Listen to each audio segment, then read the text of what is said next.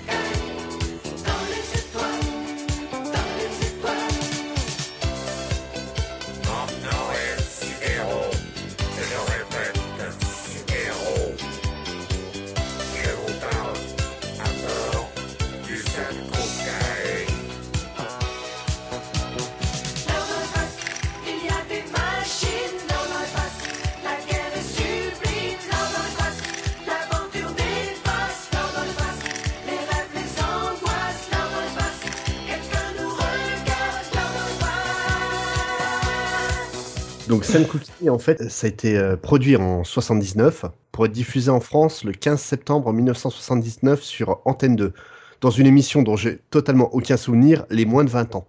Ah oui De quoi Oui. C'est l'émission C'est le nom de l'émission C'est le nom de l'émission. J'ai découvert l'existence de cette émission en faisant les recherches pour cet épisode. D'accord, je savais Ouais, pas. J'ai jamais entendu parler non plus. Ouais, donc euh, le synopsis de Sankukai, c'est en gros l'humanité a conquis le- l'espace et s'est ré- répartie dans plusieurs systèmes solaires et tout se passe dans le 15e système solaire composé de trois planètes habitables, Sheita, Analys et Belda. Et le jeune Ayato reçoit un message de son père pour lui dire de, re- euh, de venir le voir à la maison. Lorsqu'il arrive, toute sa famille a été massacrée par un peuple qui s'appelle les Stressos. Ah, Ça, c'est le meilleur mot. Ils étaient, ils étaient stressos. Les hein. stress. ah, ils étaient Stressos, donc c'est un peuple nomade qui rêve de diriger le système solaire et qui est dirigé par euh, Golem 13. Ouais, les noms sont épiques. hein. Oui, j'allais te poser la question. Les noms sont originaux ou sont, Non, ont été du tout, transformés? euh, ça a été des, des noms transformés comme dans la plupart des tokusatsu et euh, ouais, Sentai en général. Quoi. Tu veux dire qu'ils D'accord. s'appellent pas Thierry et Catherine alors, non? tout à fait. de ma gueule Donc, Ah ouais?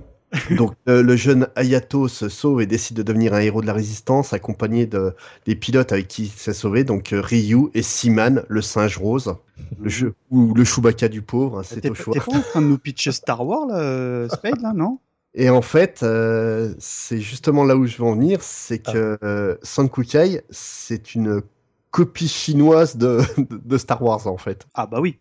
Parce Mais que Quand tu dis copie chinoise, copie Enfin, japonaise? japonaise, mais euh, Mais disons pas à la mode de copie chinoise. Voilà, c'est en gros pour expliquer donc euh, cette série, euh, elle découle d'un film qui s'appelle Uchukara no Message, donc donc qui a été traduit en français Les évadés de l'espace, mais qui en si on traduit littéralement, c'est le message de l'espace, Mhm. qui a été réalisé quand même par un certain Kinji Fukasaku. Euh, Ah. donc euh, je vois que Yetcha connaît bien. moi Ah je bah vois oui. pas moi. Battle Royale. Royale.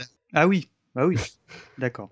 Et entre autres, il a aussi euh, réalisé la, la série de films Combat sans code d'honneur, qui sera une des influences majeures de Quentin Tarantino. Donc on passe quand même d'un rip-off de Star Wars à Quentin Tarantino, un grand écart.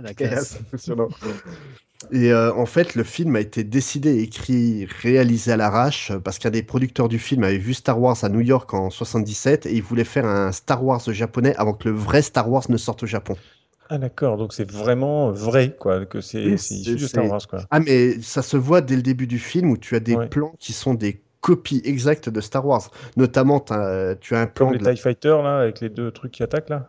Euh, des, des vaisseaux comme ça qui attaquent un peu. euh. Si, si, et encore plus, plus simple, tu as des scènes euh, où tu as donc le vaisseau de Comenor, qui est donc un des grands chefs des Stressos. Des stressos, ouais. Donc son, son vaisseau, euh, on- la caméra passe en dessous, comme le- la découverte Mhm. du Star Destroyer au début de Star Wars épisode 4. Et c'est beaucoup de scènes comme ça qui sont vraiment mais, piquées sur Star Wars. D'accord. Après- Et, et Spade, euh, excuse-moi, le, tu m'as dit le film il est avant la série ou c'est la série qui est avant le film? Non, non, c'est le, le film qui est avant la série. Et justement, le- la série, c'est un dérivé du, du film qui n'a pas grand-chose à voir au final. C'est la même c'est la même année ou c'est tous les deux c'est parce Euh, que ça- 70 euh, 78 pour, la, la- pour le film et Le 79 pour la série. Et le, le truc, c'est qu'en fait, toutes les scènes de combat spatial qu'on a dans la série télé, c'est en fait les rushs du film. Ah oui, d'accord, ils ont réutilisé. euh, Voilà, le pire, c'est qu'au final, l'histoire du film et l'histoire de la série, euh, c'est deux choses totalement différentes. Hmm. C'est assez hallucinant. D'ailleurs, ça se voit à l'image hein, quand tu regardes un peu la série, c'est que les, les- les scènes de combat spatial sont plutôt propres. Ouais. Et quand tu regardes les trucs là dans les terrains vagues, euh, avec les mecs qui ont des, euh, des collants en filet là et des lunettes de moto, de mobilette, tout, tout de suite il y, a un- il y a un décalage, je trouve. Ah ouais, non, non, c'est c'est violent. Et au-delà du décalage budget de déguisement et décor, tu as aussi un décalage euh, sur la qualité de l'image, où tu as donc euh, bah, le, le film euh, a été filmé avec des pellicules à, à peu près correctes, tandis que la série, ça a été filmé avec, euh, avec les fonds de poubelle, quoi. Ouais. ouais, moi, j'allais dire que le film c'était assez mauvais et que la série c'était très mauvais. Au niveau de la qualité, je parle de l'image. Je suis, pas je suis assez d'accord, en fait. hein, Bon, ça- après, c'est c'est fin 70. Mais ouais, hein. mais bon, euh, faut, encore une fois, faut se remettre dans le contexte Ah oui, d'époque. oui, tout à fait. c'est. Enfin, il y a encore euh, autre chose avant, mais dans le, enfin, on va dire dans le genre, moi, ça m'avait marqué parce que, bah, Ah bah, déjà, la, musique, hein, qui était euh, plutôt Mm, mm. culte. hein, Eric euh, Chardin. euh, Eric forcément. Chardin, hein, quand même. Donc, euh, bon, euh, on peut en rigoler, mais euh, euh, Senkukai, je pense, du fait que au-delà du fait c'était le premier du genre en France et une musique qui en imposait et qui en impose encore aujourd'hui, je trouve. hein. Complètement. Moi, ça m'avait euh, profondément marqué. Et puis en plus, bon bah, c'était les codes d'époque. euh, Spade l'a très bien expliqué. On était complètement dans une repompe, même pas masquée de Star Wars. Mais nous, quand on était gamin, on se posait même pas la question. On trouvait ça génial quand j'étais môme. Ouais, moi aussi, j'ai eu le, le, le, le 45 tours aussi euh, de Ah bah, Sankukai. euh, toujours. Bah, Senkukai, bien évidemment, c'est un truc que j'ai revu euh, pour les, les besoins du podcast. Et c'est marrant parce que j'aime, j'en parle assez régulièrement, mais j'aime bien, tu sais, regarder ces genres de trucs avec mes enfants. Je sais pas si t'as fait ça aussi, Yetcha. Mais, Non, ils sont un peu jeunes. mais moi, mon gamin, il, enfin, il m'a trollé, mais d'une force, parce qu'ils ont, ils ont, ils, ils sont, ils ont un œil qui est éduqué différemment. Et euh, il m'a dit, mais papa, c'est Star Wars. Il me fait, regarde là, ça là, le, le singe, c'est Chewbacca. Regarde le robot. C'est- Sidero, Ah il avait, FR2. lui, il hein. reconnu sidé- Star Wars en fait. Ah, mais, mais c'est violent. hein, Et moi, le gamin, il a halluciné. Il m'a dit, mais ça se voit. Et euh, enfin, je, je suis même étonné qu'il n'y ait peut-être même pas eu procès parce que c'est flagrant. C'est un, un- même, euh, ouais, c'est une Plagiat. copie, euh, un plagiat, pardon. C'est ce que je cherchais. Ouais, mais en fait, la raison pour laquelle il n'y a peut-être pas eu de, de procès, elle est peut-être toute simple. hein, c'est que la série, à part en France et au Pérou, elle n'a pas marché. Pérou. Elle a marché au Pérou aussi. Et au Pérou, ouais. D'accord. C'est, Moi, je suis- c'est- Ici, c'est un peu comme pour Goldorak. Euh, Sankukai, il y a un culte autour de cette série, alors qu'au Japon, Japon, c'est ouais. pas du tout le cas. je hein. pense qu'il y a une explication parce que c'était un genre qui était déjà en place depuis X années euh, sur l'archipel ni- nippon, alors que pour nous, c'était Oui, la nouveau, nouveauté. C'était fait- du jamais vu. En fait, euh, tu, tu trouves beaucoup d'articles qui disent que Sankukai est la première série euh, japonaise qui a été diffusée en France. C'est pas vrai. C'est faux. Ouais. Ouais. La première série japonaise euh, qui a été diffusée, ça a été La Légende des Chevaliers aux 108 étoiles. Ça, je me Ouais, souviens connais pas. du tout. Non, c'est donc ça a été euh, diffusé en 77, donc deux ans avant euh, avant Sankukai. En gros, pour expliquer, c'est une adaptation du roman classique euh, chinois Au bord de l'eau que les rétro gamers connaissent bien sous le nom de Suikoden. Ah, Déjà, c'est la deuxième série, mais là, elle arrive comme pour Goldorak avec un nouveau code narratif. Le code du, bah, ça reste un, un shonen, euh, même si c'est en live, ça reste euh, ce qu'on appelle un manga shonen. Le public qui a découvert en 79 Sankukai et Goldorak ont découvert une nouvelle manière de raconter les histoires. Ouais, c'est ça. Et je pense que c'est pour ça que ça a marché.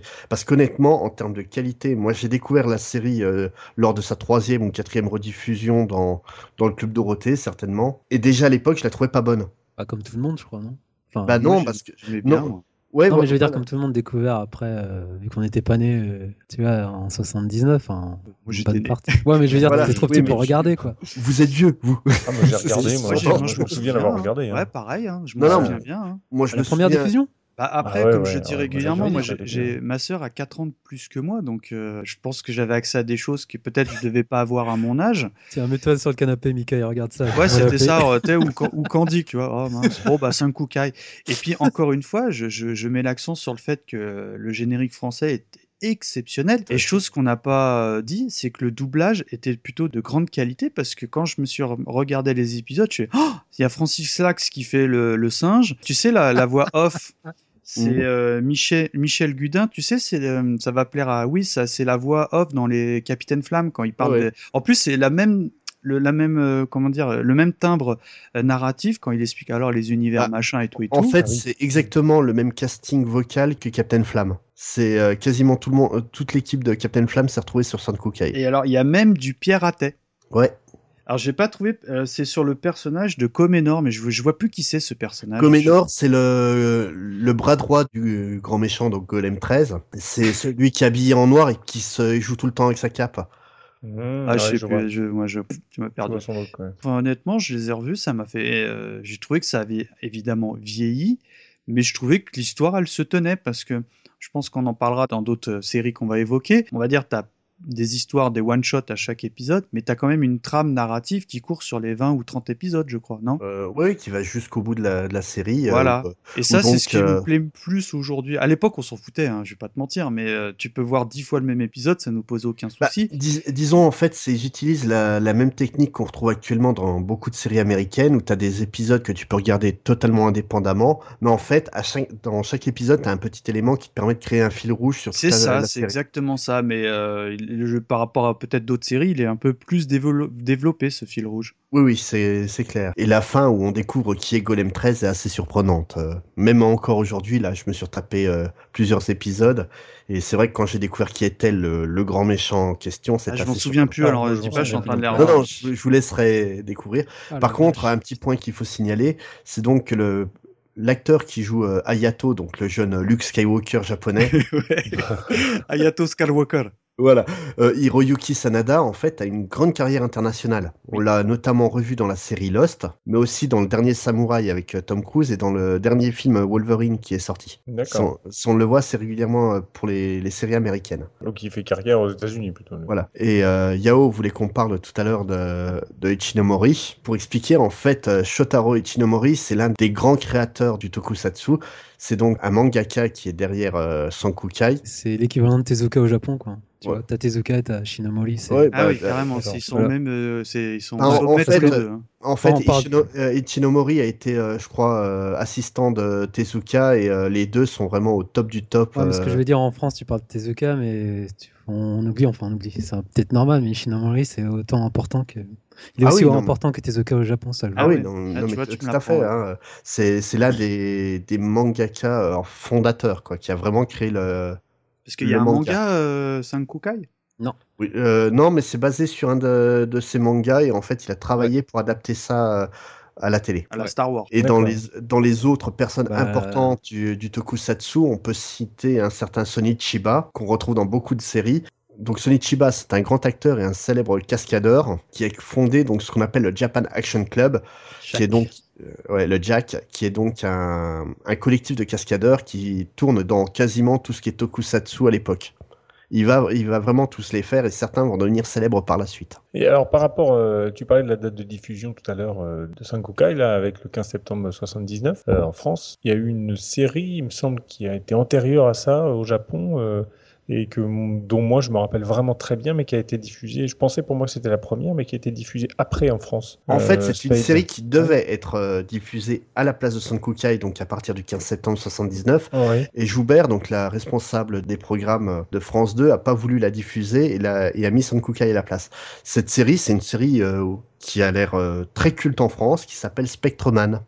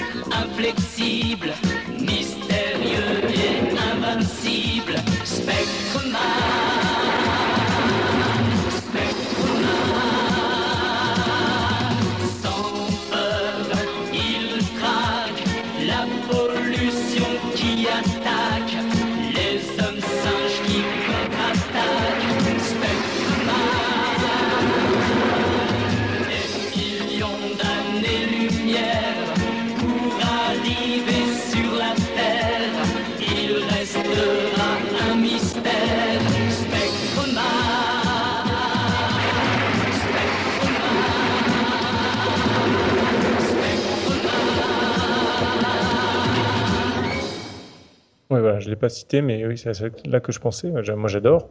Moi, j'ai- l'aime bien aussi. hein. J'ai Ouais. adoré, en tout cas. Oh, les Donc, vieux, euh, je connais pas. Donc Spectre- Non, je Spectreman, déconne, parce que j'ai jamais vu en fait. J'étais trop petit pour voir ça. mais Spectreman, ça date de 1971 et ça a été diffusé en France donc le 6 juillet 1982 dans Recrea 2. Ouais. Pour les auditeurs, en fait, il faut s'imaginer Bender doré avec un. C'est tellement ça.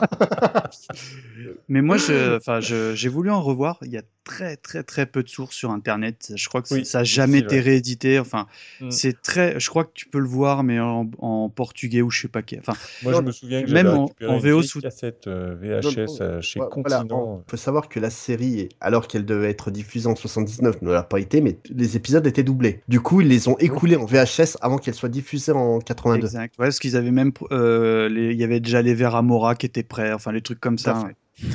Enfin, je, je m'en souvenais plus, mais le thème de Spectreman était, était plutôt bien parce que ça parlait déjà de pollution, que les humains polluaient la Terre et tout et tout. Tout à fait. En fait, l'histoire de Spectreman, c'est donc Spectreman est un cyborg envoyé sur Terre par Ordinator Donc, Ordinator. Allez, non, euh, très. C'est Francis Lalanne qui chante. hein. C'est Ouais. ton grand ordinator. Non, pardon. C'est- En fait, Ordinator est une entité qui contrôle la planète euh, vagabonde Nebula 79, qui dans, en, V- en, en VO s'appelle Nebula 71. Ah, d'accord. En fait, c'est simple, parce que 71, C'est l'année, année, c'est de production, année de production de, de la série, 79, Mhm. année du doublage de la série. Du doublage, d'accord. Donc euh, Spectreman euh, est envoyé sur Terre pour la protéger contre toutes les menaces créées par la pollution, parce que tout le monde le sait, une flaque d'huile dans, dans l'océan crée un monstre de 4 mètres de haut qui défonce une carrière. Ah, on était dans, le- dans les tripes Godzilla. hein. Ouais, non mais mais moi, exactement. moi, c- moi, ça m'avait marqué parce que bah, déjà la musique, moi j'aimais bien. Le méchant et son, son sbire m'avait marqué. parce que Ouais, c'était un de- Donc voilà, là, C'est le docteur Gory. C'est Vas-y, le faut Dr. que tu Gory, développes, ouais. Spade. hein, si tu veux. Là, là, donc, en fait, euh, notre héros Spectreman se fait passer pour un, un membre de la brigade anti-pollution de Tokyo appelé George, Tout va bien. mais même en VO. Ouais, Parce que c'est groupement. euh, Non, j'en sais rien. Mais, euh, donc, il y a un robot contre la pollution, vu qu'on a eu la COP 21 là, il y a pas longtemps, je pense que c'est Robocop 21 là, donc. Ouais. Et euh, donc, il combat euh, l'infâme Dr. Gory. Donc, comment Ah, il est culte. Il est culte. Dr. Gory, on prend un mauvais cosplay de la planète des singes et on lui rajoute la perruque de. Ah bah Ah oui, je Oh, vois, je vois, je vois, Péroxydé. je vois. Ouais, moi j'aurais dit la perruque de, de Prince Adam, de Musclor. Quoi. Ah oui Oui, ça me parle quand je vois. Ouais, mais c'est carrément ça, quoi. Ah oui, il est, il est cultissime. hein, Donc le docteur Gory est un extraterrestre qui était un génie qui a essayé de Oui. prendre le contrôle de sa planète. Il devait le lobotomiser, mais avec son sbire, euh, donc euh, Karas, qui lui a un très très mauvais cosplay de la planète des singes en esclave sexuel. Ils ont- c'est tellement ça. Ils ont réussi à se sauver et à- ils sont arrivés sur Terre. Ils ont décidé, bah tiens, on va prendre le contrôle de cette planète. Mm. C'est assez spécial. Ah bah après, le costume, tout ça, on est en 1973, là on est dans le, le cheap parmi le cheap hein, quand même. hein. Oui, Là, c'est- on- là, c'est le haut du panier, hein, tu vois. Et là, en plus, ça, on n'a pas été aidé, c'est qu'en fait, on n'a pas du tout la version des épisodes japonais, mais on, on- un massacre par les Américains. Ah oui, ça je sais, mais j'ai- du coup, j'ai- qu'est-ce qui change que j'ai jamais vu moi, euh, entre guillemets, une version non censurée ou non remontée? Donc, en, en gros, euh, la plupart des, des scènes de combat, notamment, Ah, Ah oui. bon. parce que comme ils aiment pas beaucoup la violence, en fait, ils ont gardé les 10 minutes où t'as as donc une poupée de Spectreman qui vole en rond autour du, de, de la semaine. Ah, c'est bon. Ils ont enlevé tous les combats, quoi, donc c'est assez surprenant. Et euh, en fait, sur les 63 épisodes existants de la série, il y en a eu que 37 de diffusés. Et tu les as regardés les 37 d'un coup? Bravo. il n'y a pas de source, il y a pas de Mais je sais pas, France. Spade il trouve toujours un moyen de. Ah, tout- mais j'en ai trouvé pas mal hein, d'épisodes. Ah, euh, bon, bah il a dû. bien, Voilà, tu il en a tout trouves, hein. enchaîné. D'accord. Bon après, euh, à regarder, c'est quand même compliqué, hein, parce que c'est là, on est Ah, dans ça- les dans, du 73, on est dans les monstres en carton mâché. Enfin, tu vois le Ça truc. pique euh, les yeux, ça pique réellement raide à regarder, quoi. Il y a des Bah, trucs. ils sont, ils se, surtout ce qui est, quand tu dis c'est raide à regarder, mais le truc c'est rigolo parce que moi ce que j'aime beaucoup dans Spectreman, on le voit dès le générique, c'est qu'à un moment euh, on voit un des, un des méchants qui est un monstre qui est lancé dans le décor et le truc tombe, il est, bah, il est raide quoi. Il tombe sur le dos, mais c'est un, on voit que c'est un, bout de plastique dur du- quoi. Il est coup, Il suffit de regarder vraiment euh, les scènes où Spectreman euh, vole, tu vois que c'est une, une figurine. Oui, oui, oui, euh, complètement. Et Spade, du coup, dedans, t'as beaucoup de kaiju alors? Ben, un par, Ah bah, euh, oui. un par semaine, vu que en fait Spectreman, son pouvoir principal, euh, enfin sa forme principale de cyborg, c'est un cyborg de, de 30 mètres de haut. Et, et justement, ça fait penser quand même à, une- à la série phare euh, du Japon euh, depuis euh, déjà quelques années quand, Eh oui. quand Spectreman est sorti, non? Tout à pas. fait, parce que Spectreman a beaucoup, de succès, a beaucoup de succès chez nous, mais le truc qu'il faut savoir, c'est on va, on va prendre le cas de Goldorak encore une fois. Euh, donc Goldorak qui a carton chez nous est passé quasiment incognito au Japon parce que c'est qu'un dérivé de Mazinger. Mazinger, Mm. ouais. Hmm.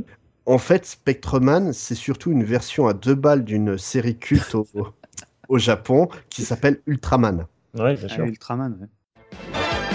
Tu n'as peur de rien et personne ne te résiste.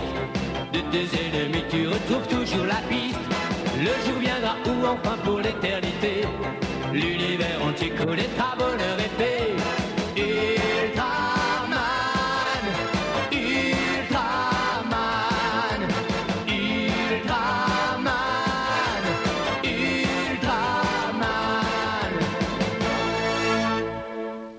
Ultraman. Ultraman, on a eu en fait une des nombreuses séries qui a été diffusée en France. Donc J'en Ultra- ai jamais vu un seul de ma vie. Ça, c'est Eh ben, passé en sur la fait- 6, non? Ouais, en fait, on a eu Ultraman 80 qui a été diffusé en 88 sur M6. C'est c'est quand même un, un personnage qui, encore aujourd'hui, est, est une icône quand même au Japon. On C'est- voit souvent. il- euh, Il est Ultraman. totalement emblématique, quoi. Ah ouais, carrément. euh, La, la série originale Ultraman mettait en scène un jeune militaire qui découvre un, un alien qui va mourir et qui lui donne le pouvoir de se transformer en Ultraman pendant quelques minutes pour combattre des monstres géants. Mhm. Donc en gros, euh, Ultraman fait 50 mètres de haut euh, et court à 1 Mach 3 de, de vitesse. Il Il fait a pas des de dégâts dans la ville comme ça, tu vois. Voilà, c'est discret. Et l'écologie, hein. L'écologie. Très très discret. Le truc voilà, c'est que donc là la version 80, qui est donc euh, la huitième série de, de Ultraman. Ah, déjà, ouais. Ouais, Ultraman 80, c'est un extraterrestre de la planète Ultra qui se fait passer pour un humain du nom de Takeshi Yamato pour euh, rester incognito. Si quelqu'un découvre que c'est un, un alien, il sera obligé de quitter la Terre. Idée de Yulian, donc la princesse de la planète Ultra, qui est sa meilleure amie. Il partage son temps entre son travail de prof et celui de militaire combattant de monstres géants au sein d'un groupe de défense terrienne. Et euh, il utilise ses pouvoirs et sa forme extraterrestre pour combattre des monstres géants euh, nés de la pollution et des sentiments négatifs. Donc on- là, on retrouve encore la thématique de la c'est pollution. Ghostbusters. Ouais, 2, des là, un Godzilla peu, et des non Kaiju Iga, ouais. Ouais. Et là encore, c'est des monstres géants. Euh, au niveau visuel, ça pique beaucoup moins les yeux que Spectreman. Bon, faut dire, il y a quand même euh, 8 ans d'écart entre, enfin 9 ans d'écart entre les deux séries. Donc euh, ça aide. Ouais, mais le premier Ultraman aussi, il piquait bien les yeux aussi, hein, quand tu regardes. euh, c'est- Ça premier- date tout de quand le premier Ultraman Bah, c'est Les années 60, non Les années 60. En fait, Ouais. euh, avant, avant tout 66, ça, je crois. avant l'arrivée de, de Sankukai en France, on avait eu un épisode de Ultra Seven. Donc, euh, comme son nom l'indique, c'est la troisième série de Ultraman qui, a, qui a été diffusée en France en 67 sur l'ORTF. Ah ouais, quand même. Donc, c'est pour prouver à quel point la série était euh, ancienne. Donc Mais alors le- fina- finalement Spade, c'est Ultraman, la, la Ah ouais, la première, première série, euh, le premier tokusatsu qui a été diffusé la- en France. tout à fait, c'est la première euh, série euh, tokusatsu qui a été faite en France et euh, c'est D'accord. la première, le premier tokusatsu aussi, quoi. Et alors, je, je t'interromps un instant. euh, Justement, tu disais Spade tout à l'heure par rapport à, à Spectreman qui est un peu l'Ultraman du pauvre, euh, et puis euh, Goldorak qui est un peu aussi le Mazinger du pauvre. Est-ce que c'est lié, tu, tu sais ou tu penses, est-ce que c'est lié à- à- au fait que ça devait coûter moins cher à l'achat? Non, je pense que vraiment à l'époque, ils ont acheté euh, ce qu'ils pouvaient sans savoir ce que c'était. Il n'y avait pas la légende de la bobine qui était plus lourde. C'est ça, et ils se sont dit en fait euh, ouais, qu'il y avait plus d'épisodes dedans, donc euh, qu'ils allaient faire plus d'heures. euh, Pour De programme. pour, euh, Ouais. par rapport à Goldorak, c'est pas ce que vous avez dit dans une émission. Je crois qu'en gros, il avait ramené la bobine de Goldorak au lieu de Mazinger parce que c'était euh, C'était plus lourd. c'était plus Ouais. lourd, un truc comme Non, ça. mais c'est exactement ça, quoi. C'est euh, Mazinger. euh, nous, on a découvert Mazinger Z sur M6 beaucoup plus tard que Goldorak, et la série est passée totalement euh, à l'as en France. Euh, Goldorak reste une bonne série, même pour les pour les Japonais, mais voilà, ça reste qu'un spin-off d'une série. D'accord. Ouais. Là où Spectreman, c'est vers- c'est vraiment la version cheap de, de. Ultraman, quoi. C'est même que le pitch euh, est le même un peu. hein. Non? ben, plus ou moins, quoi. C'est un Ah, alien. euh, jamais vu, hein, c'est fou. Hein, tu vois, Et- Et le pire, pour avoir vu quelques épisodes, ça, au niveau des scènes d'action, ça a pas trop mal vieilli, quoi. C'est, c'est, ça se voit que c'est des années 80, mais ouais, ça pique. c'est Spectreman, c'est rock'n'roll hein, Et aujourd'hui. en faisant des recherches, je savais même pas que c'était passé dans le club Dorothée, tu vois. Si, si, Ouais. ça a été rediffusé dans le club Dorothée, mais euh, il y, a très, il y a très très peu de, d'épisodes qui ont été diffusés en France. En fait, tous les épisodes ont été doublés par euh, AB, mais il y en a une dizaine qui a été diffusée tout au plus en France. D'accord. Alors, euh, Spades, tu nous as parlé de plusieurs séries. Est-ce que tu- il existe euh, d'autres euh, séries cultes euh, comme ça de, euh, de Tokusatsu que tu peux nous, dont tu peux nous parler? Bah oui, euh, tout simplement, euh, il y a une série, si on n'en parle pas, je pense qu'on va avoir tous les otaku qui vont nous tomber dessus. Ah, juste, il y en a beaucoup. hein. Il y en a beaucoup, c'est Kamen Rider. Il était une fois Edenoi, une lointaine planète ravagée par la guerre civile. Le chef des rebelles, Dex, a hérité de son grand-père des super pouvoirs. Il a ensuite été envoyé sur Terre pour déjouer les plans diaboliques du comte Dragon. Là-bas, il a été adopté par une famille qui va lui apprendre les joies de la vie terrienne. Il peut compter sur le soutien de son meilleur copain Ferbus, mais il reste vigilant, car à tout moment on peut avoir besoin du masque Rider.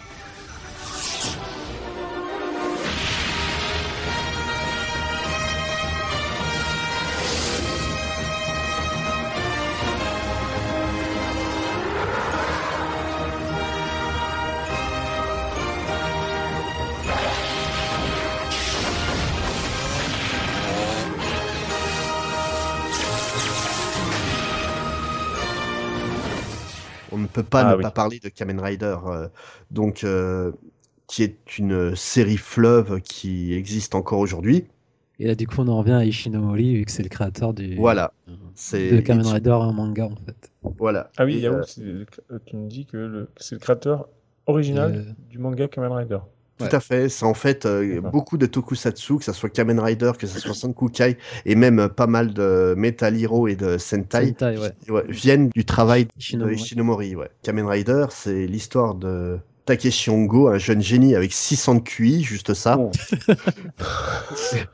et sportif de très très haut niveau, et qui va se faire enlever par euh, la mystérieuse organisation Shocker qui va le transformer en cyborg. Avec Pour- 600 de QI et sportif de niveau, il trouve le moyen de te faire enlever.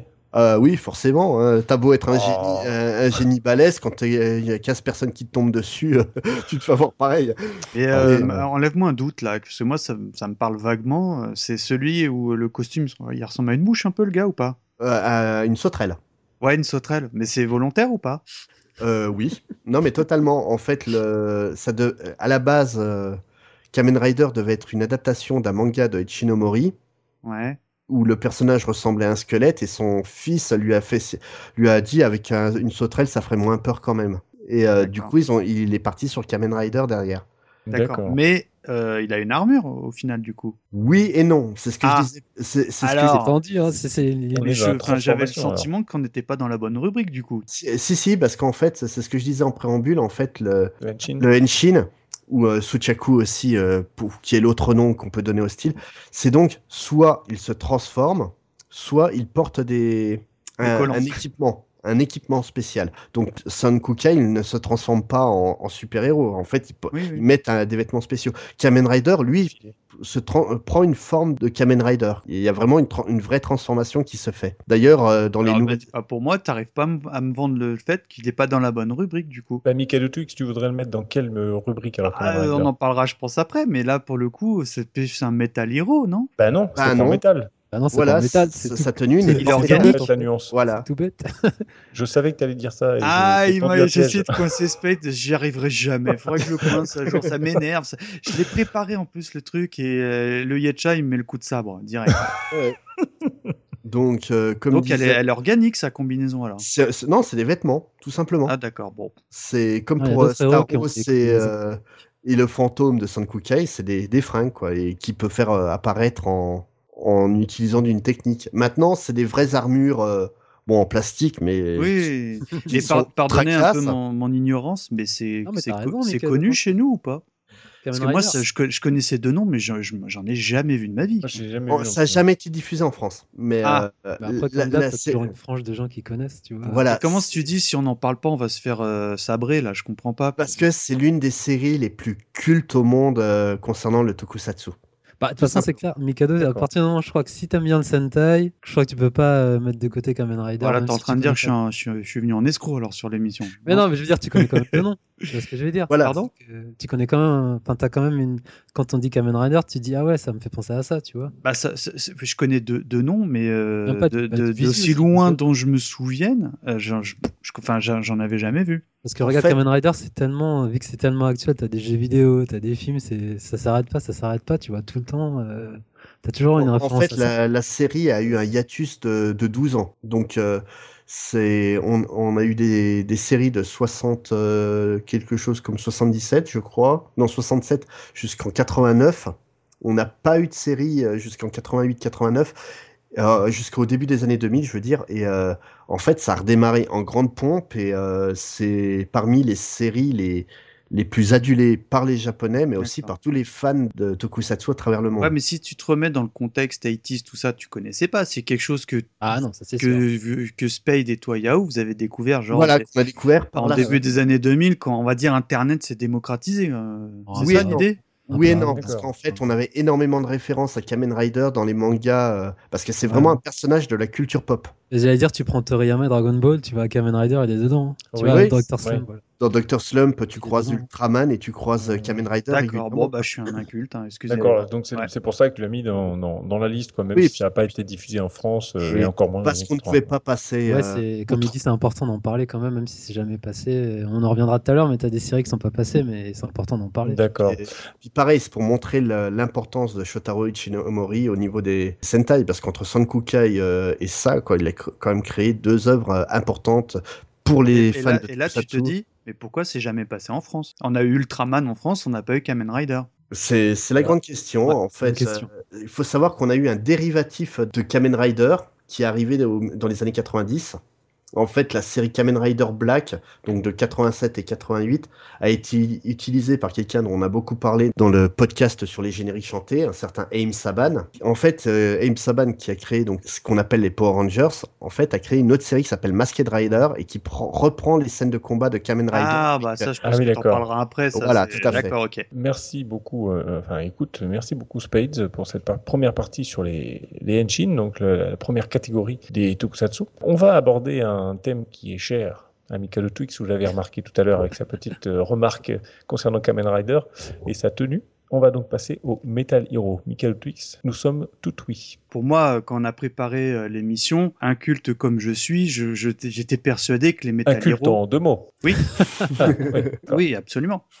J'étais persuadé que bah, les Metal Hero, c'était bah, Sankukai, Xor, tout ça, euh, que c'était, euh, on va dire, le C'était même. pareil. le- C'était pareil. C'était des trucs qui venaient de- du pays du soleil levant. Mais pas du tout. Les Metal Hero, ça, on l'a bien décrit. C'est pour ça que j'ai essayé de coincer mon copain Spade. Eh ben, c'est, c'est la définition, en fait, c'est, euh, c'est des héros humains ou d'apparence humaine qui sont capables de revêtir une, une armure de combat, bien évidemment en métal, d'où le nom de Metal Hero. Pour euh, placer un peu le décor, le plus grand, le plus génial, le plus connu de la Terre entière, et bien évidemment, le premier Metal Hero, c'est bien Xor, parce que Euh, non. chez je nous, déconne, je sais exprès. Oh, et, et en plus, Yao. oui, j'ai creusé le premier Metal Hero tout court, c'est XOR. Parce que bah, le genre a été inventé euh, à travers cette série qu'on appelait la trilogie des Space Sheriff, parce qu'il y a eu XOR 1, 2 et 3, je vais en parler. Pour faire simple, hein, ça je, je vous remémore un petit peu le truc, grosso modo le gars, euh, en tout cas, a, a a une apparence humaine, et il fait appel à, on va dire, une aide extérieure pour se faire euh, entre guillemets livrer par micro-ondes ou je ne sais quoi, sais, particules son armure afin de, bah, de lui revêtir son armure de combat. Voilà, ça, ça, ça s'arrête à ça. Tu sais, les pitchs euh, de Metal Hero, ça va. Pas plus C'est loin. en, c'est en gros, ils arrêtent le combat, ils dansent la Macarena et ils sont transformés. Ah là là là là, il est dur Mais revoyons la scène au ralenti.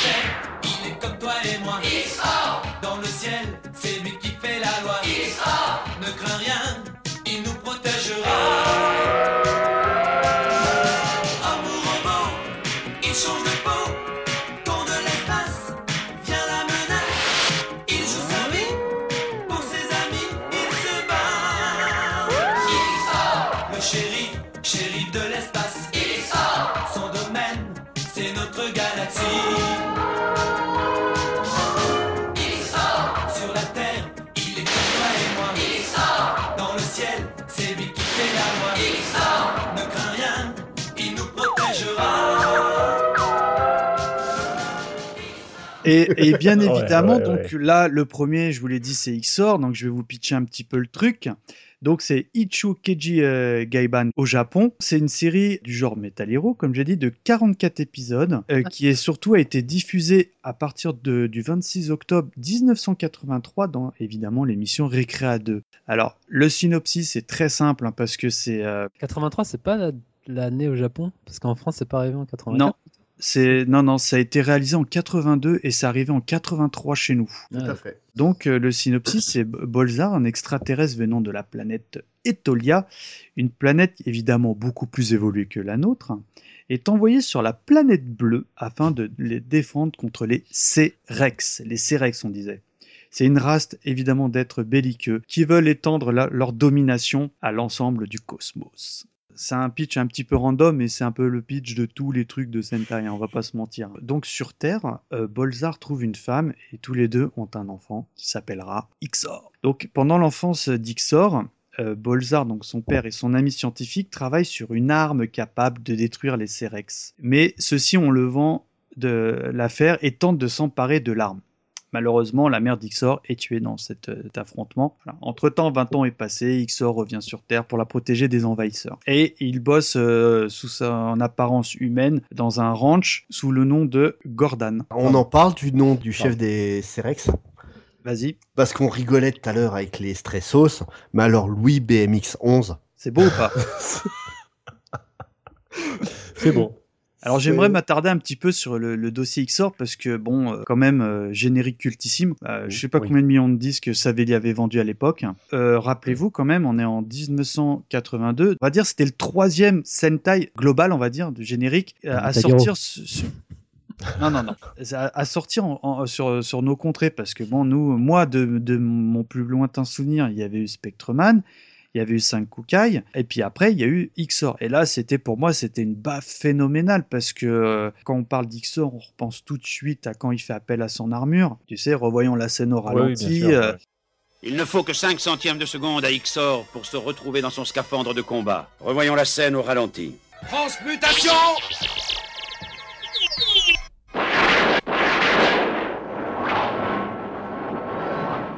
Bien reçu. Ton scaphandre de combat est transmis par champ magnétique.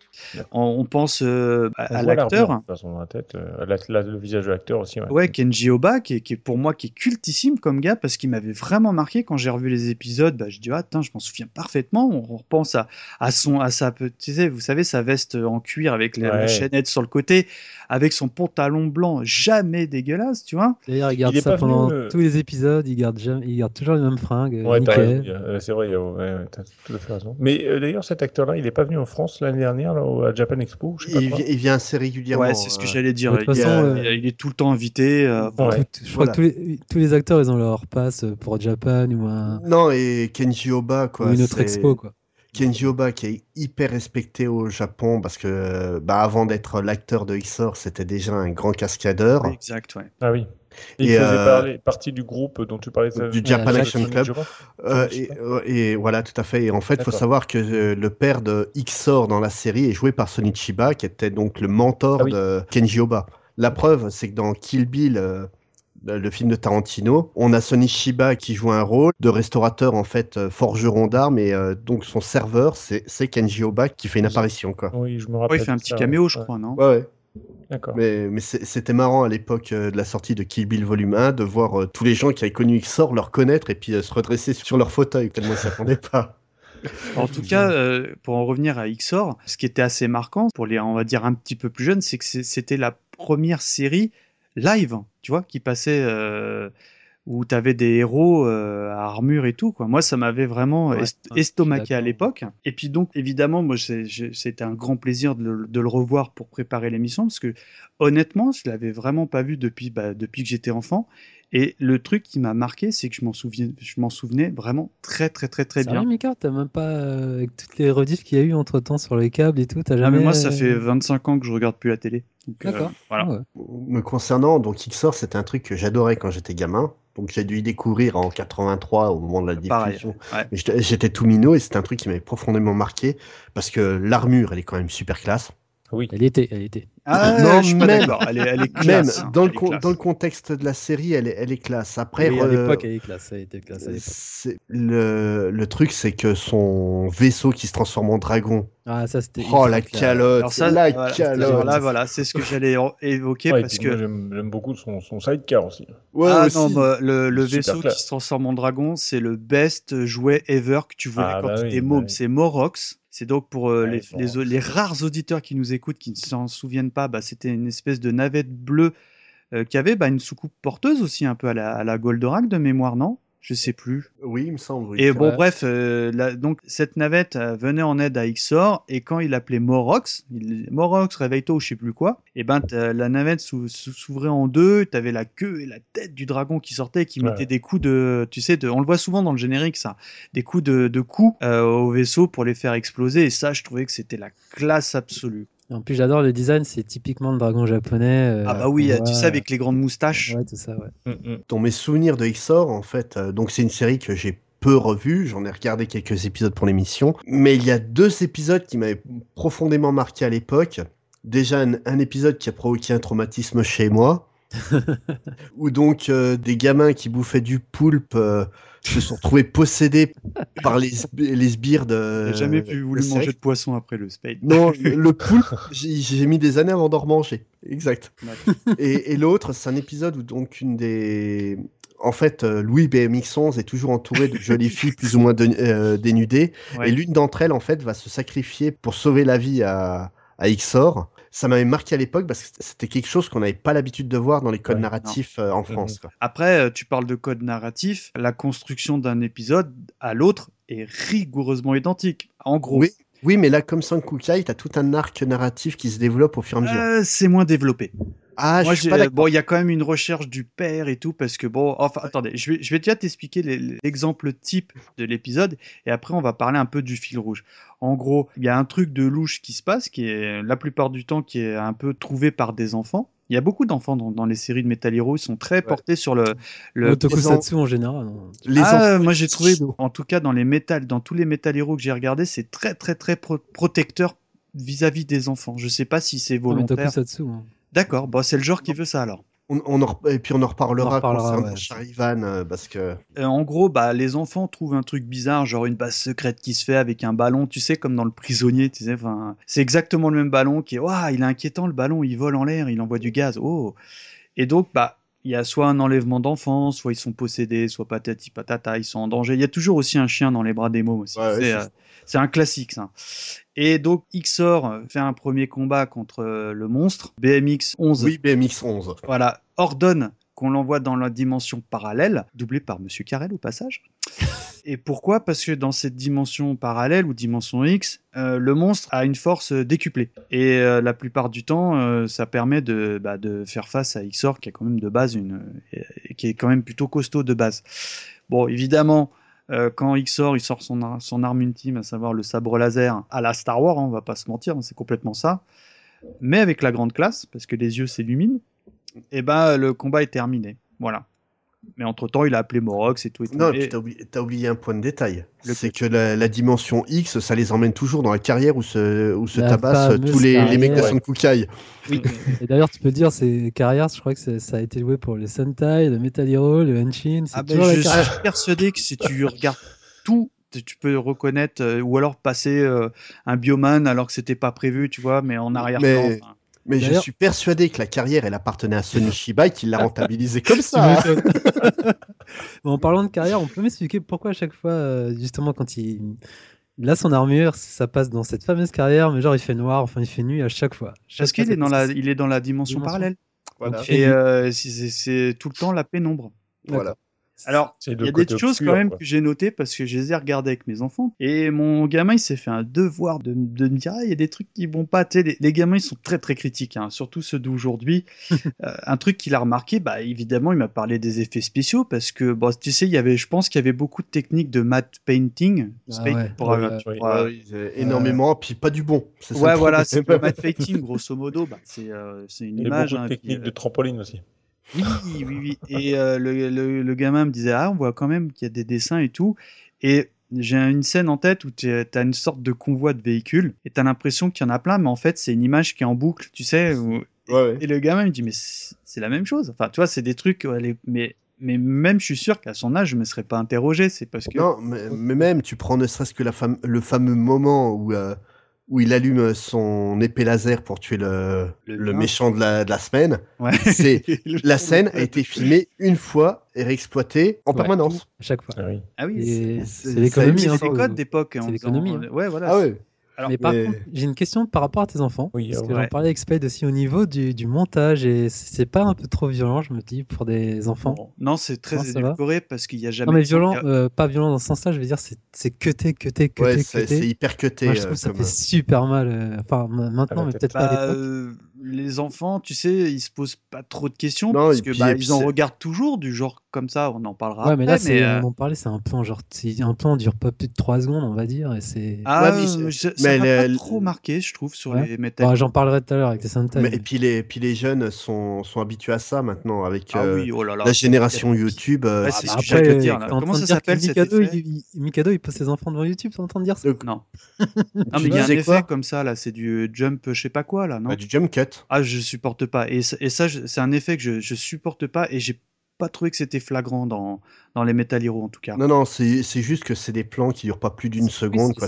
Une seconde, il y a des faux raccords partout. Tu ah vois, bah les- ça, les faux raccords, c'est en veux tu en voilà. T'as hein. Tu peux faire deux heures d'émission dessus. Hein. T'as des c'est moments tu bonne- comprends pas du tout ce que veut faire le réalisateur à faire Ouais, des voilà, méga zooms sur les narines du héros. quoi. Non, le Mais truc une- qui est c'est une marrant, c'est question que, que pose Yao, mais euh, pour préciser quand même, euh, Michael Twix, il faudrait peut-être que tu donnes, enfin si ça t'embête pas, de donner les âges de tes enfants, parce que ça Bien peut sûr. aussi, euh, enfant, c'est alors, euh, large. euh, 11 et 8 ans. D'accord. Voilà. c'est à l'âge où on a découvert nous aussi, mais. Oui, c'est pour ça Ah que non, mais ça permet de fixer Moi, un j'avais 5 ans. hein. Ouais, j'étais plus minot. Bah, le, le gamin, il était moyennement. Le grand, pardon, il était moyennement dedans. Par contre, le petit, ils sont, ils sont toujours à fond. Ils, sont, ils- Ouais. ils ont évidemment moins de recul. Bah, il y a un truc aussi que j'ai noté qui est assez drôle, c'est que dans les années 80, bah, on aimait bien le laser. Parce que Le laser, le disque laser de Ah non, le laser tout court, hein, parce que Ah bon. euh, ça- oui. parce que avec avec mon bah mon grand, ça nous a fait un peu sourire parce qu'on s'est amusé à relever le, le nombre de fois que le, le, le mot laser le, était utilisé. Il faut Ça, savoir, C'est la VF qui veut ça. hein? C'est la VF qui veut ça. Les techniques. Euh, oui, oui, oui, je sais, mais moi, je oui, parce que là, oui, ça, on l'a pas dit, mais la VF française est plutôt très mauvaise, Mm. alors que sur Senkuka, c'est un doublage plutôt de qualité, on va dire. Et il faut savoir que bah, on a le droit au, euh, au lasero tir, Oh on a le droit au lasero fusée, on a le droit au lasero Z, ça j'ai pas compris, le la- lasero ta, le plaslomo laser, le lasero lame, Oh là là là le. Drago laser et puis euh, le la Sem Visio laser, je sais plus quoi. Enfin, tu vois, Ah, c'était. très euh, bon, ça, mais c'était très très à l'époque, hein, tu vois. Mais je suis Excellent. sûr que tu, si tu les regardes en, en VO, évidemment, tu as, des termes autrement, autrement plus, on va dire, moins génériques. Quoi. Non, de, de mémoire, ouais, ça, ça a des noms bien spécifiques, euh, les Ouais, ça a techniques noms, ils ont des, des noms à chaque fois. Enfin voilà. C'est plus classe en VO. hein. En, tout- en tout cas, euh, oui, XOR, euh, pour re- évidemment se replacer dans le contexte d'époque, moi je trouvais, enfin pour, pour moi c'est culte. Ça m'a ça m'a marqué à vie, genre euh, le, de par le générique, parce que ça en France on savait faire des, des chansons qui marcheraient. Euh, Moi, je suis de ton avis aussi, Mika, c'est super culte, mais là, je, je, je vois avec ma vision d'adulte, mais c'est vrai que quand on se remet dans le contexte, c'était Ouais. quand t'es gamin, tu regardes ça, t'es Ouah, j'ai jamais vu ça, c'est un truc de taré. Non, et pourtant, t'as un truc, t'as des trucs qui sont, tu réfléchis, euh, même en étant gamin, tu réfléchis à des trucs pourris. C'est quand même la, la fille qui est censée l'aider, euh, donc euh, Bimi, c'est ça? Mimi, Mimi. Ah oui, Ouais. c'est- c'est- il vient de la planète euh, Bird, Ouais, elle a un super pouvoir, elle se transforme en canari. avec un effet pixelisé. C'est super utile pour combattre. Ouais, mais comme tu dis, quand on est petit, enfin, moi, je, les scénarios, tu vois, c'était. Ça, je, je m'en fichais complètement, c'était vraiment les, les scènes d'action et tout ce qui était Après, explosion faut- et armure, il et faut- voilà. Il faut se remettre dans le contexte. C'est Oui, quand, hein. quand même un genre qui est adressé, adressé aux jeunes enfants parce que Ouais, c'est Oui. ça, ouais. l'arc narratif est quand même rigoureusement identique au fil des épisodes. hein. Je te parle de- par exemple d'Ixor, mais à l'époque on s'en fichait. Tu pouvais revoir. en- Pourquoi on s'en souvient bien? Parce que déjà l'histoire est rigoureusement identique et surtout. Aujourd'hui, ben, tu, revois un- tu, vois, tu regardes un, un- un film ou un épisode, tu es content, mais tu vas pas revoir, comme on faisait à l'époque, 10, 15 fois le même épisode parce que ton Ça, père il l'avait enregistré en VHS, tu vois. On va dire pour le public que ça visait, c'était exceptionnel.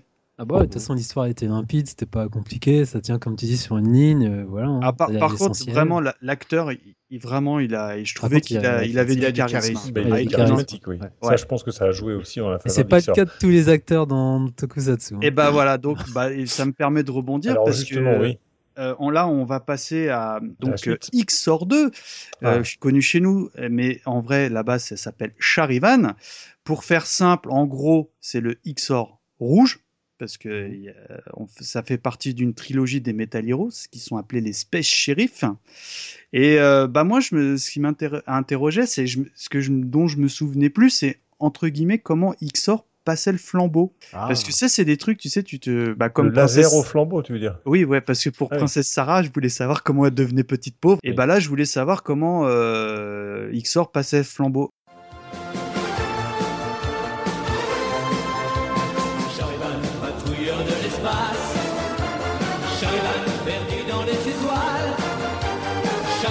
Lutter contre le mal.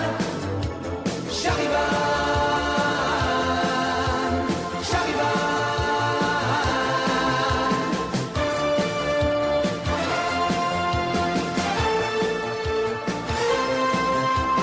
Charivan pour défendre la terre. Charivan pour combattre l'enfer. Charivan, toujours fort, toujours fier. Charivan,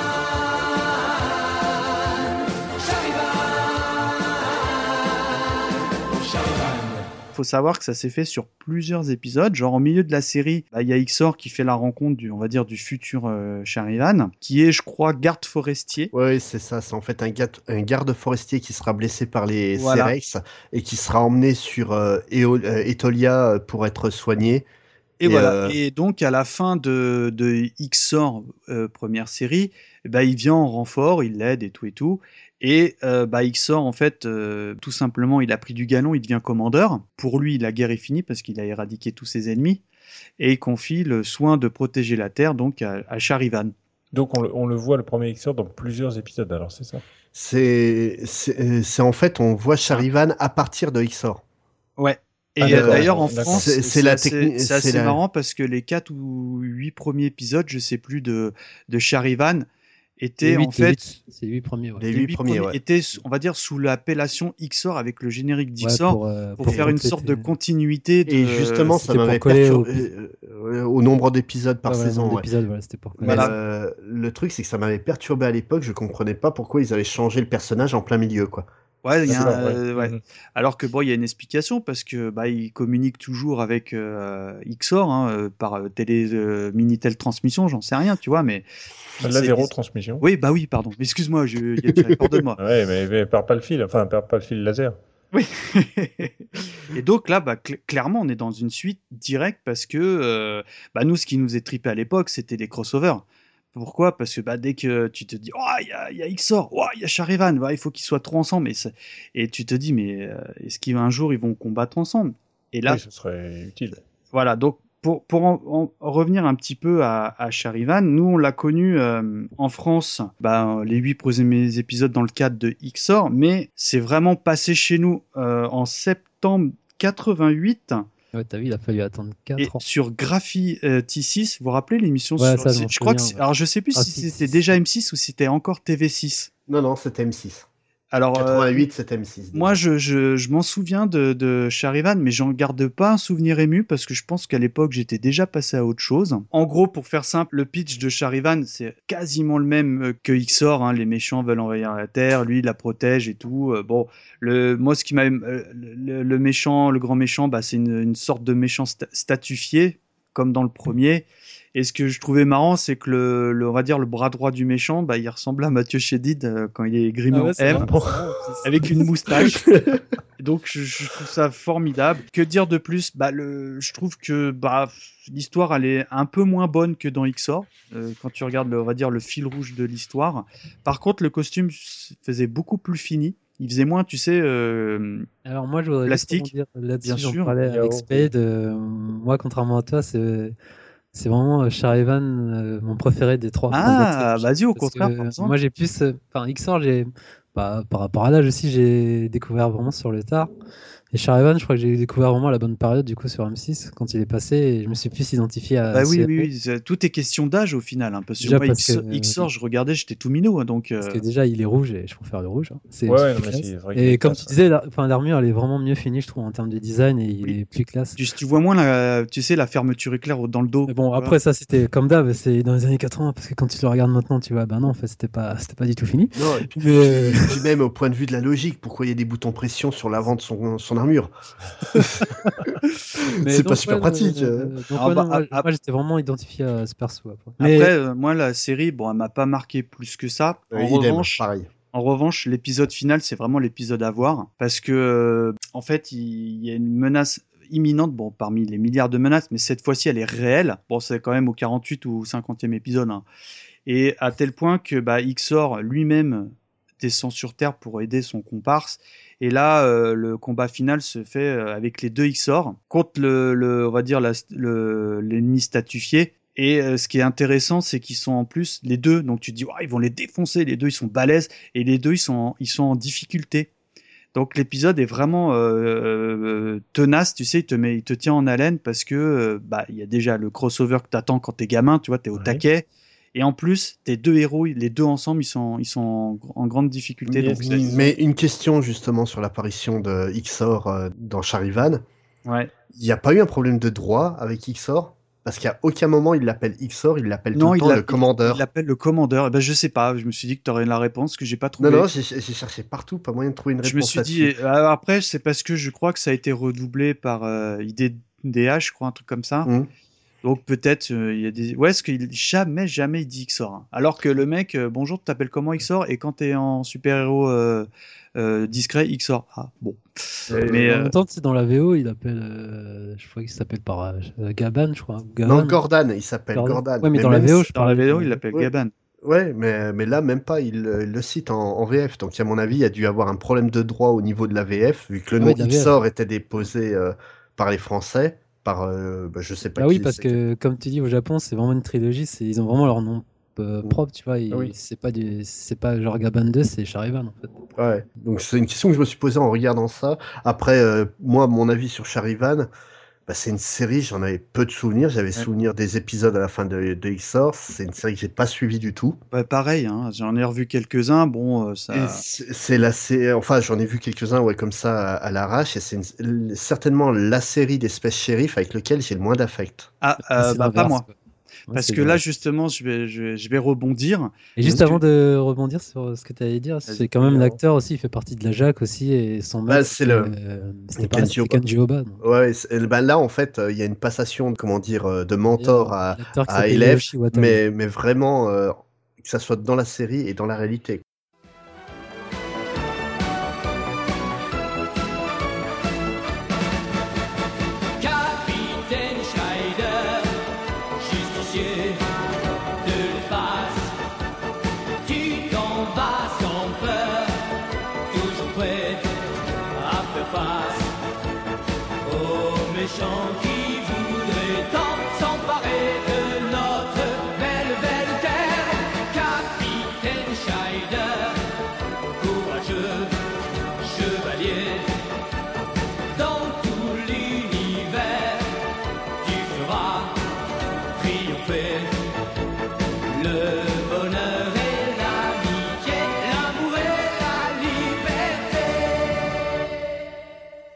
En tout cas, donc ça me permet de rebondir parce que euh, tu parles d'affect. Bah là, évidemment, je vais vous parler de Xor numéro 3, euh, dont le nom original est Captain Scheider. Alors, qui a un pitch un petit peu différent parce qu'il n'y a, y a, pas de passation de pouvoir. Là, c'est carrément euh, le. Je te coupe juste deux minutes pour faire mon pin ailleurs, mais Captain Shider, c'est version française, non Plutôt? Bah, c'est en- Shader euh, En uniquement. Oh, japonais, pardon. c'est pareil, c'est Uchu Keiji euh, Shaida. Donc c'est... Ouais, mais en. France c'est Capitaine Shader. Oui, Ouais. mais euh, bon, on va dire. euh, oui, mais non, mais il a tout à fait raison. euh, on va dire que c'est Xor 3, de- enfin de la trilogie Metal Hero, mais en fait, en France, c'est euh, Captain Scheider, chanté par Bernard Minet, rappelez-vous. Et alors là, moi, zéro souvenir. Je me souvenais Euh, vaguement de son arme, on, en parlera un peu, mais en gros, le pitch est un tout petit peu différent. Bon, le déroulé d'épisode est rigoureusement identique, donc je m'attarderai pas dessus. Le seul truc qui change, c'est que bah, comment il devient, euh, on va dire, défenseur de la Terre? Bah, tout simplement, il est recruté à l'Académie euh, des Neuf avec un oiseau qui, qui quand il parle, il dit aïe, cuit aïe. cuit. C'est exceptionnel, ça, je vous invite à le regarder. Quand il, euh, Est-ce que tu es prêt à sauver ta, à, à- à- Cuit, à cuit. mettre, à mettre ta vie en danger pour sauver la Terre? Cuit cuit. D'accord, Ah bah. merci. À, suivant. Et euh, bon, voilà, en fait, il est, il est recruté parce que c'est un bon élève. Le gars a un charisme à peu près euh, proche du zéro, je trouve. Là, c'est pas faux, je te rejoins.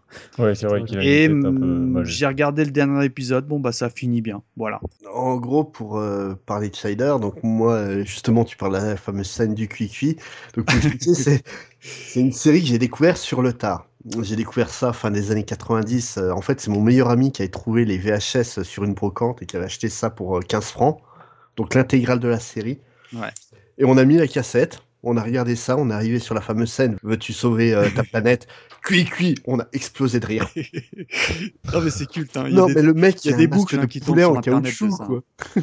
Et moi, juste pour revenir à ça, en fait, euh, moi, je suis encore une fois pas euh, trop de votre avis dans le sens où je disais que Charivan j'adorais, mais si je devais euh, faire un bilan des trois, en fait, c'est Shider que je préfère en termes de design. En termes de design, c'est mon préféré. Mais bon, après, la série, je m'en souviens plus trop, mais Non, non, moi, la, tout ce la- qui est design, c'est dans l'ordre, ce serait Shider, euh, Charivan et Xor loin derrière, en fait. D'accord. moi, Au niveau du design, tu parles, quand tu parles de design, il y a au niveau d'armure, euh, l'armure, les ouais. vaisseaux, tout ça.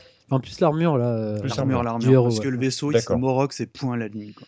Non, non, moi, la, la série, j'adore cette série parce que on s'est tapé tellement de barres de rire dessus. On a même inventé un jeu à boire. Kiki Non, ouais, c'est par rapport à la jolie demoiselle qui accompagne euh, Shider, Annie. En fait, on buvait un verre à chaque fois qu'elle montrait sa petite culotte. On a fini bourré, mais Ah, je m'en souviens pas. Tu vois, j'ai, Ah non, être tout à fait honnête, j'ai vu un ou deux épisodes, j'ai fait bon, allez, c'est pas pour moi. Non, non, mais franchement, faut, faut regarder la série parce que la série, euh, en fait, le truc qu'a qu'a en plus l'acteur qui joue euh, Shi- euh, Shider par rapport à Kenji Oba et, euh, et à celui qui fait euh, Charivan, Watari. c'est que lui, c'est un vrai, un vrai acteur. Mm. T'as pas l'impression qu'il joue comme une savate, comme. Ouais, comme donc ça se voit, et c'est un décalage. Voilà, et en, en fait, c'est vrai qu'après, pour les combats, il est doublé par un cascadeur et compagnie, mais ouais, il y a un décalage au niveau du, du jeu de l'acteur. Puis, euh, ouais, la série, elle est beaucoup plus sombre et désespérée que, le- que les autres. Le fil rouge est beaucoup mieux travaillé. C'est une série, en fait, que j'ai trouvé très agréable à regarder. Au-delà du fait que Annie est absolument charmante et qu'elle est pas, elle a pas froid, quoi. Et pour, euh, façon, la pour euh, série- vous remettre dans le contexte, ça j'ai oublié de vous le dire, première diffusion en France en 1989 dans le Club Dorothée. Et non, mais non, j'allais juste te dire aussi que pareil, qu'en fait, il n'y avait pas de lien par rapport aux deux. Parce que, tu sais, Charivan et Gaiban, c'était lié. Tu sais, de passation de pouvoir et tout, tu Oui, vois les oui, deux, oui. mais dans le troisième, tu vois pas du tout les, les deux persos, en fait. Si tu les vois en dessin dans le dernier épisode. Ouais, Non, mais je veux c'est- dire, ils ont pas de lien interactif. euh, Non, c'est c'est ce que je trouve regrettable malheureusement. Bah, c'est vraiment, tu- elle est à part, elle est à part par rapport aux autres. Ben, Ouais, oui et non, parce que tu, tu vois Mimi et le président Com euh, qui était dans- déjà dans les deux autres séries, donc euh, le supérieur de Xor. Ah ouais, ouais, je, Il je dans, il est dans les trois séries lui. hein. Ouais. C'est lui et Mimi qui font vraiment font le lien de, sur les trois séries à 100%. Quoi. Bah, de toute façon, après, il y aura un film euh, bon, spécial qui va regrouper les trois. Pour Je l'ai regardé, je vous en parlerai après. D'accord. Alors, Mi- Michael alors justement, après ces trois XOR, euh, est-ce qu'il y a d'autres euh, Metal Hero euh, particuliers dont on peut parler? Alors évidemment, il y en a, il y en, il y a- il y en a à dire. Malheureusement, je, je pourrais pas m'étendre. Peut-être mes camarades en parleront parce que c'est des séries que je ne connaissais pas. Là, je pense tout de suite à, à Jiraya. Je connaissais le jouet. En fait. On en parlera, mais la série, je m'en souviens pas. De mémoire, je voudrais, je vous dirais peut-être une bêtise, mais j'avais l'impression que c'était un XOR mais version ninja. Ah, Est-ce que je Bah, suis dans le faux? Je sais pas, moi je t'ai dit, j'ai pas, j'ai pas regardé depuis la série, donc. Parce que la série, donc que- euh, ch- chez nous, elle s'appelle Jiraya, mais, mais euh, au Japon, elle s'appelle euh, Seika Ninja. Tu vois, donc je suis pas faux, Sen Jiraya. Ouais, ouais, c'est un ninja, hein, c'est un ninja. en et fait. euh, qui a été diffusée et- en- au Japon en 88 et euh, pareil donc elle est passée dans le club d'eau à partir de 89. Bah, donc, euh, il y a des trucs à dire là-dessus d'ailleurs. Donc pour vous faire un petit peu le pitch, depuis toujours deux clans ninja s'affrontent. On a le camp des euh, Tokagure qui regroupe donc les bons ninjas, les gentils. Et le clan euh, Dokutsai, qui regroupe donc les méchants. Et c'est au cœur de cette lutte qu'un jeune homme nommé, nommé Toa Yamashi se créera une réputation de guerrier sous le nom de Jiraya. Voilà. Donc moi je pourrais pas en parler plus parce que je- j'en ai, euh, je, bah, je m'en souviens pas ou j'en ai pas vu. J'aimais bien cette série de base parce que ben, forcément Ninja et voilà et Japon, mais après euh, c'est pas non plus une série. qui- Ça m'a plus marqué dans le sens euh, de la Figurine. figurine. en fait. Ouais, pareil, La série. non, après- moi, moi, ce que je me souviens bien, c'est la manière dont il se déguise en, en ninja, où il plaque euh, son armure euh, sur ses membres. Mais le mec, il va avec une telle force de bourrin qu'il doit, doit s'exploser les bras à chaque fois. Ah, je vois pas parce qu'il y a une transformation du pareil. dans- donc, on est Bah, on est bien en- dans- toujours dans le Metal Hero, on est d'accord, Spade C'est, disons que c'est plus proche du Metal Hero que du, euh, du Henshin. Mais euh, le truc, c'est euh, il prend chaque élément de son armure et il se la jette sur, euh, sur les bras et compagnie. Quoi. Un peu comme Et- les Chevaliers du Zodiac, un petit peu, non? Non, parce que ça vient tout seul. Et bah Là, oui. c'est lui qui, qui se tabasse tout Ah seul. oui, d'accord. Ah oui, d'accord. Ok, bon. Ok. Et sinon, bah, pour avancer un petit peu, euh, on a aussi euh, Spielvan. Et Spillvan. Jaspion, ouais. Je vois pas du tout ce que c'est. Je suis En fait, désolé. je suis, euh, pour moi, tu as Spillvan. Déjà, c'est le même acteur qui joue euh, Charivan, en fait. Ah Ouais. d'accord. Mais c'est un spin-off. C'est quoi? C'est c'est dans le c'est même univers euh, ou C'est rien une à voir? série à part, en fait. Ouais. Si enfin, Ah. dis-toi que c'est en gros, c'est pareil que Charivan au niveau euh, esthétique de l'armure, ça y ressemble vachement. Ah, c'est- Bah c'est oui, moi je ça, confondais. Je crois que c'était la même chose d'ailleurs. Les, les deux séries, ouais, je les confondais aussi. Ouais, pareil, pareil. Et Non. donc, euh, bah, pareil, c'est passé euh, dans le club Dorothée euh, à partir de 88. hein. Tu vois, Dorothée, franchement, elle a amené il de trucs. quand hein, même beaucoup, beaucoup de séries euh, fin toute façon, 80 on peut dire, en fait. ouais, entre l'explosion. 80 et 80 et 89, là, ça a été. Ah bah là, c'était l'âge d'or. hein, euh. Ouais, ouais. Ah oui, oui, Mhm. en gros, le Metal Hero, c'est un genre qui a perduré jusqu'à, on va dire, fin des années 90, tu vois. Mais, mais là, mais vraiment, le truc, le gros du gros, on va dire, c'est entre 85 et 90, hein, le, Ouais. les grosses prods. hein. Et- ouais, en fait, juste pour revenir à Jaspion, euh, le truc en plus, je crois que c'est qu'il avait un robot euh, plus dans l'esprit des Sentai, en fait. Et enfin, euh, bah pareil, alors là, je... Alors par contre, j'ai le- je- j'ai le jouet, mais je m'en souviens pas du tout de ce que c'est. C'est euh, Metalder, le super-homme mécanique, qui est passé chez nous dans le Club d'eau en 1989. Enfin, je vais un peu vous pitcher le truc, parce que je trouve qu'il est un petit peu plus intéressant sur le papier, en tout cas. En fait, c'est un vieux professeur qui, qui ne s'est jamais remis la mort de son fils durant la guerre du Pacifique, vous son existence à la création d'un cyborg, surpuissant pour protéger la paix dans le monde, lequel il a donné les traits à son défunt enfant. Alors là, j'ai envie de vous dire, est-ce que ça vous fait pas penser à un truc? Son robot? Eh bah ouais, Oui, donc euh, Astro, je me suis dit, il y a peut-être un truc à creuser parce que quand tu lis le pitch, tu dis, bah en fait, c'est le pitch d'Astro, là, non, d'Astro Boy. Et euh, non, non, non, on est bien dans le Metal Hero parce que bah, le père se fait tuer, le, le robot. Euh, j'ai pas encore bien vu s'il avait apparence humaine ou pas, mais en tout cas il est perdu parce qu'il n'a pas été éduqué entre guillemets. Il a quand même une, une alliée qui l'aide un peu à, à connaître les codes de la vie humaine et tout. Et je, je sais pas, je connais pas du tout. Mais je Bah, pense moi- qu'en revanche, il y a un truc à creuser parce qu'en tout cas, le pitch, moi, c'est totalement le genre de pitch qui me séduit. En tout cas, moi, cette série m'avait marqué, notamment au niveau du design euh, du robot. Ouais, parce qu'il est. Parce a- euh, on dirait que c'est coupé en deux. Tu as une partie Oui, en orange et une ouais, un partie peu, bleue. ouais. Moi, je Mhm. le trouvais très anxiogène quand je la regardais. Ça me faisait un peu limite euh, flipper, je trouve. Et en fait, juste il pour est cheap, l'histoire. non, en le dessin? Enfin, le robot? Il est pas beau? Ah, c'est- non, je sais pas, je trouve que ça me faisait flipper avec les ennemis qu'il y avait. Enfin, j'ai j'ai une vision glauque du truc, mais j'ai pas vu euh, beaucoup, beaucoup d'épisodes. Mais en fait, à la base, c'est, on va dire, c'est une sorte de remake d'une série créée par Ishi- Ishinomori qui s'appelle Kikaider aussi. Ah Voilà, là, tu m'as perdu, là, c'est quoi? C'est encore euh, plus. ré- Non, c'est. En fait Ishinomori et euh, le créateur donc de Son Kukai, Kamen Rider et compagnie a créé une série qui s'appelle. Kikaider et ce qui est l'inspiration de, de Metalder en fait. Ouais, voilà. D'accord. C'est D'accord, euh, ok. quasiment le même design. ouais, donc- Non, c'est simple, hein, le nom de Ichinomori, on va le sortir tout le temps. Euh, Mikado Twix, je crois que tu as fait le tour en effet des Metal Oui. Hero. Euh, on va te laisser la parole, Yao, pour nous parler un petit peu de cette troisième catégorie des Tokusatsu avec les Super Sentai. Alors, les. Super Sentai. Alors, donc, euh, on va pas commencer par Bioman. On sait que c'est le truc principal, mais on va faire un petit historique pour euh, Comme voir tu veux, comment on est arrivé à Bioman. Sachant que Bioman s'est arrivé en 84 en France, mais le premier Sentai qui a été, euh, enfin, produit, créé, c'est encore une fois par Monsieur Ishinomori, qui s'appelle euh, Imitsu Sentai Golanja. Ça date de 75 et en fait c'est le même principe, c'est une équipe un escadron de 5 personnes en fait, qui, enfin qui se connaissent ou qui se connaissent pas et ils se réunissent pour former ben voilà un escadron euh, super puissant et qui, qui vont combattre euh, bah, le mal. hein. En gros c'est ça le pitch de tout Sentai. hein. Chacun avec une couleur. euh, Voilà. Et là, ouais, et ils ont introduit la couleur. Euh, là, je me souviens plus exactement des couleurs, mais bon, en gros, t'as le rouge, le jaune, le bleu. Ah, et donc dès le début, comme tu dis, ils ont introduit les codes. Quoi. Ouais, voilà, il y a ça. Donc, avec les.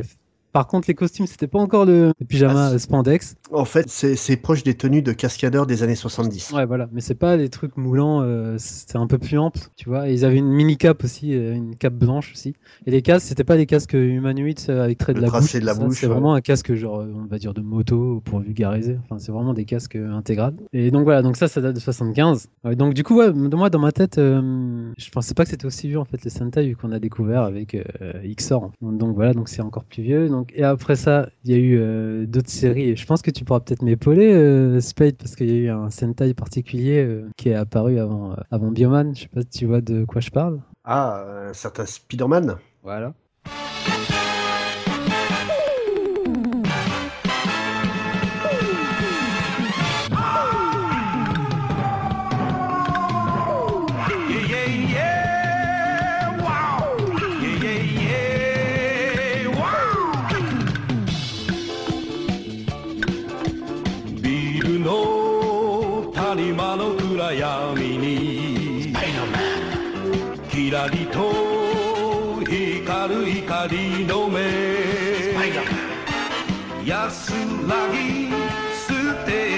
全てすべてを捨てて悪を追って空かける。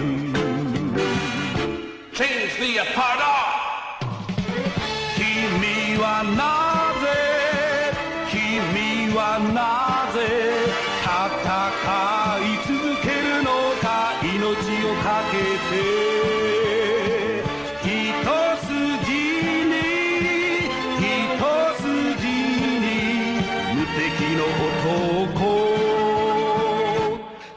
Spider-Man.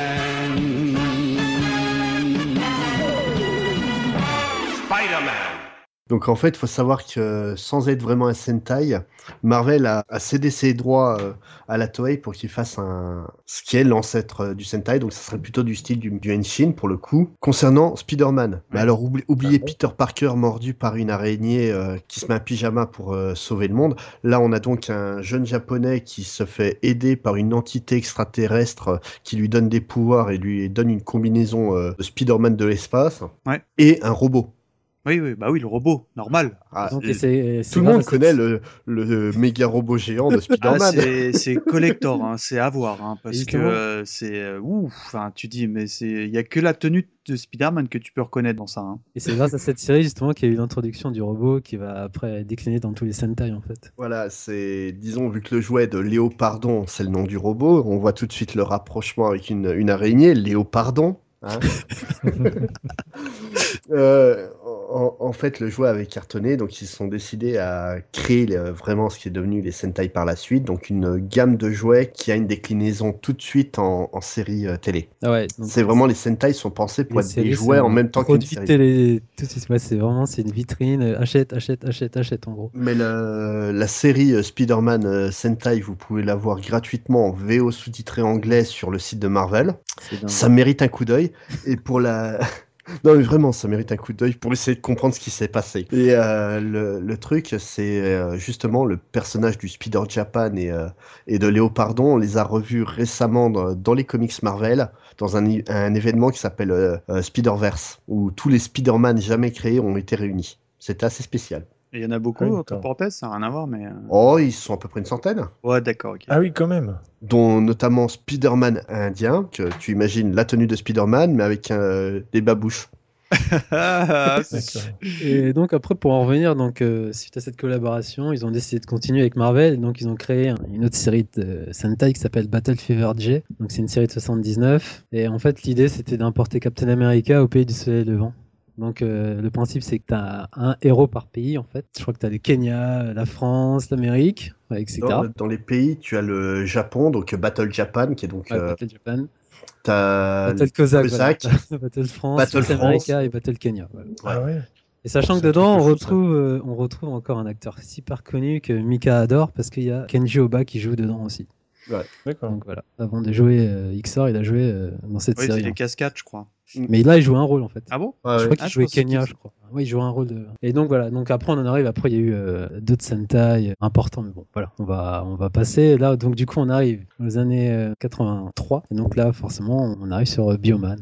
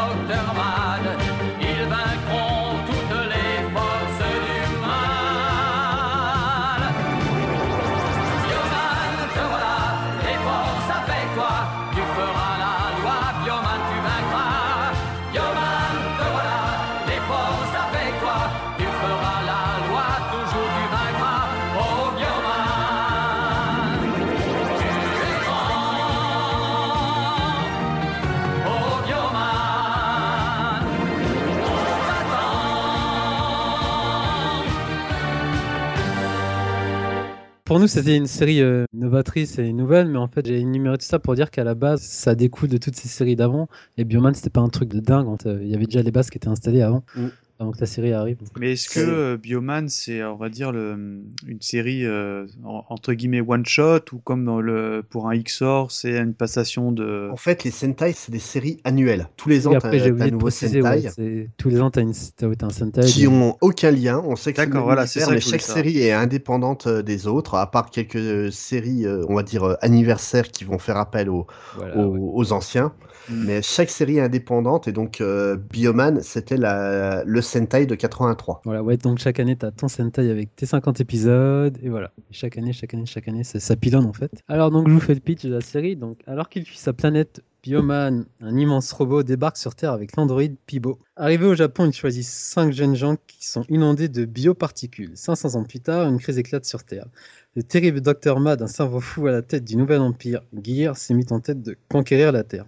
Pour contrer cette menace, Bioman et Pibo partent alors à la, à la recherche des descendants des cinq japonais choisis jadis, afin de leur faire prendre conscience de leur pouvoir et de les aider à combattre le nouvel empire Gear. Voilà, et ça va se dérouler pendant 50 épisodes. euh. D'accord. Du coup, la série, elle est arrivée en 84 au Japon, elle est arrivée en 85 sur Canal+. Moi, j'ai pas découvert sur euh, Canal+. Ah, moi aussi, hein, le midi, le samedi Ouais, midi. D'ailleurs, Juste à l'époque. un petit big up pour notre copain Yao. Ah bah il est là. C'est que ça passait en même temps que Super Durant. Voilà. Ah, j'en Voilà. parlais avec Spade hier. dessus. Ah bah tu vois. Et donc, moi, j'ai découvert forcément dans le club Dorothée. Pareil. Et, et je me rappelle exactement, j'étais, je crois que je devais être un mercredi après-midi euh, chez moi, de- devant la télé, je, Dorothée, elle lance, et voilà, en, exclusivité, on fait une nouvelle série, et je fais, non je suis tombé des nues, j'ai vu cinq personnages avec des couleurs euh, variantes, enfin, qui flashent, se battent contre des monstres avec un robot. J'étais là, j'étais monstre, j'étais mort, euh, j'étais... Puis ils sont aidés par le C6PO du pauvre. Ah ça- ouais, en, version féminin, non? Ouais. Oui, voilà, bah, comme tu dis, on, qu'on a dit, c'est Pibo, c'est le- comme tu dis, le C3PO du pauvre. T'as la brochette, t'as les 5 héros qui vont se battre contre euh, Dr. Mad en français. En, en VO, c'est Dr. Man. Je comprends pas pourquoi cette différence de trame. Bon. Mad, euh, tu sais, c'est Inspecteur Oui. Gadget, tu Ouais, vois. c'est Mad, c'est fou, on, parlera des noms jap et des noms français, c'est très rigolo. Durant euh, tous les épisodes, ils vont se battre contre cet empire. Et ce qui est bien, ce que j'aimais bien dans cet empire, c'est que tu as donc euh, le Dr. Matt qui est le chef tout puissant et derrière tu as des généraux, après avec chaque caractéristique particulière et tu as encore des sous-généraux et après tu as les sbires en fait.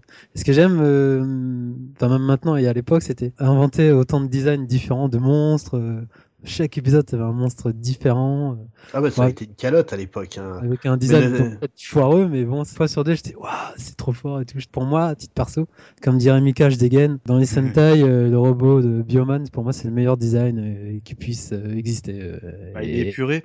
D'accord. et rien ne va le, super- le surpasser pour moi, à titre perso, et j'adore. Quand je vois, je fond, euh, j'ai qu'une chose en tête, c'est genre, j'aimerais bien racheter le jouet parce que j'avais à l'époque et j'ai pu. Donc, euh, Ah, ouais. Ah là moi, moi, cette série, c'est surtout euh, la première fois qu'un personnage principal euh, oui, mourait j'allais dans dire. une série. Ça m'avait surpris à l'époque. On n'avait tellement pas l'habitude de ça. Vas-y, racontez, raconte Yao. Euh, C'est Yellow 4. Ils se prénomment donc t'as Red 1, euh, Green 2, Blue 3, Yellow 4 et Pink euh, 5. Donc c'est oui, ils, se- ils se prénomment comme ça dans, dans la série en fait. Donc t'as donc c'est force rouge, force jaune, etc. Et donc dans l'épisode 10, euh, il y a la mort d'un personnage, donc c'est Dès l'épisode 10, l'épisode Ouais. 10, Putain, force c'est court. Mais quand même, hein. euh, pour en revenir à Kamen Rider dont on parlait tout à l'heure, justement, il y a eu un changement de personnage aussi à l'épisode 10. Parce que le personnage principal, donc euh, l'acteur principal, en faisant une cascade, s'est pété les deux jambes. Ah merde. Donc ils ont été obligés de changer d'acteur, euh, donc créer un Kamen Rider 2 au sein de la saison 1 qui est resté pendant quelques temps, puis l'autre est revenu, les deux ont été ensemble, ils ont dégagé le deuxième, et il est revenu à la fin euh, de la saison. Ouais, mais ils arrivent à te faire des pirouettes scénaristiques, Ouais. y a pas de problème. hein. J'ai oublié de préciser aussi que forcément dans les 5, as, en général, t'as trois garçons et deux filles. Mais après on verra que ça change. euh, Et, en- nombre. et alors moi, je, je parle un petit peu en novice parce que moi, Bioman, euh, c'est une série que j'ai évidemment que j'avais regardée à l'époque, mais, mais lors de la première diffusion, c'est peut-être pour ça que je me souviens, du- on va dire, du premier générique. De mémoire, il y, a- il y avait quand même une sorte de hiérarchie un petit peu au sein du groupe, non?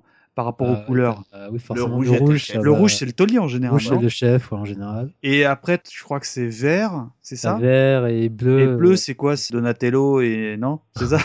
Non, Non, en mais fait, c'est- quoi, ça change d'une série à l'autre, euh, ouais, selon... T'as pas les mêmes de codes couleurs euh, d'une série à l'autre. Ah bon? Ouais. Ouais, mais t'as toujours un rouge. on en un- le reparlera. rouge. Mais on en reparlera tout à l'heure. Ah, d'accord. Mais par contre, et même pour les filles, tu verras que ça change parce que euh, de base, les filles, c'est Enfin, dans Bioman, c'est jaune et rose, mais tu verras que dans d'autres séries, elles sont pas obligées d'être dans ces coloris, en fait. Ouais, parce que c'est un peu cliché. quoi. Et donc, en gros, dans l'épisode 10, un des sbires de Dr. Gear qui a une arme surpuissante et pour protéger ses amis, elle se sacrifie. Euh, En gros, je schématise, enfin, je simplifie, le Ouais, Force Jaune se sacrifie, elle se prend le rayon sur elle et plusieurs fois et donc, du coup, elle meurt, en fait.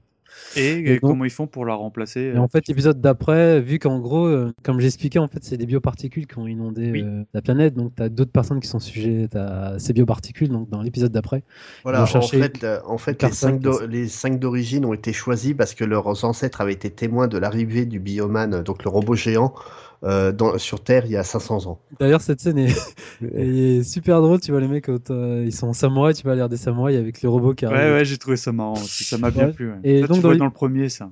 Et Il y a dans l'épisode de ninja, il y a d'après, une petite ninja rose en plus, du coup. Oui, oui, oui, c'est ça, ouais. Il y a Elle Ninja vraiment Rose. quoi, euh, ouais. non, non, elle est pas. euh, Si, elle est dans l'arbre et tout. à un moment. Si, si, si, Elle il y a rose. Ninja Rose. hein.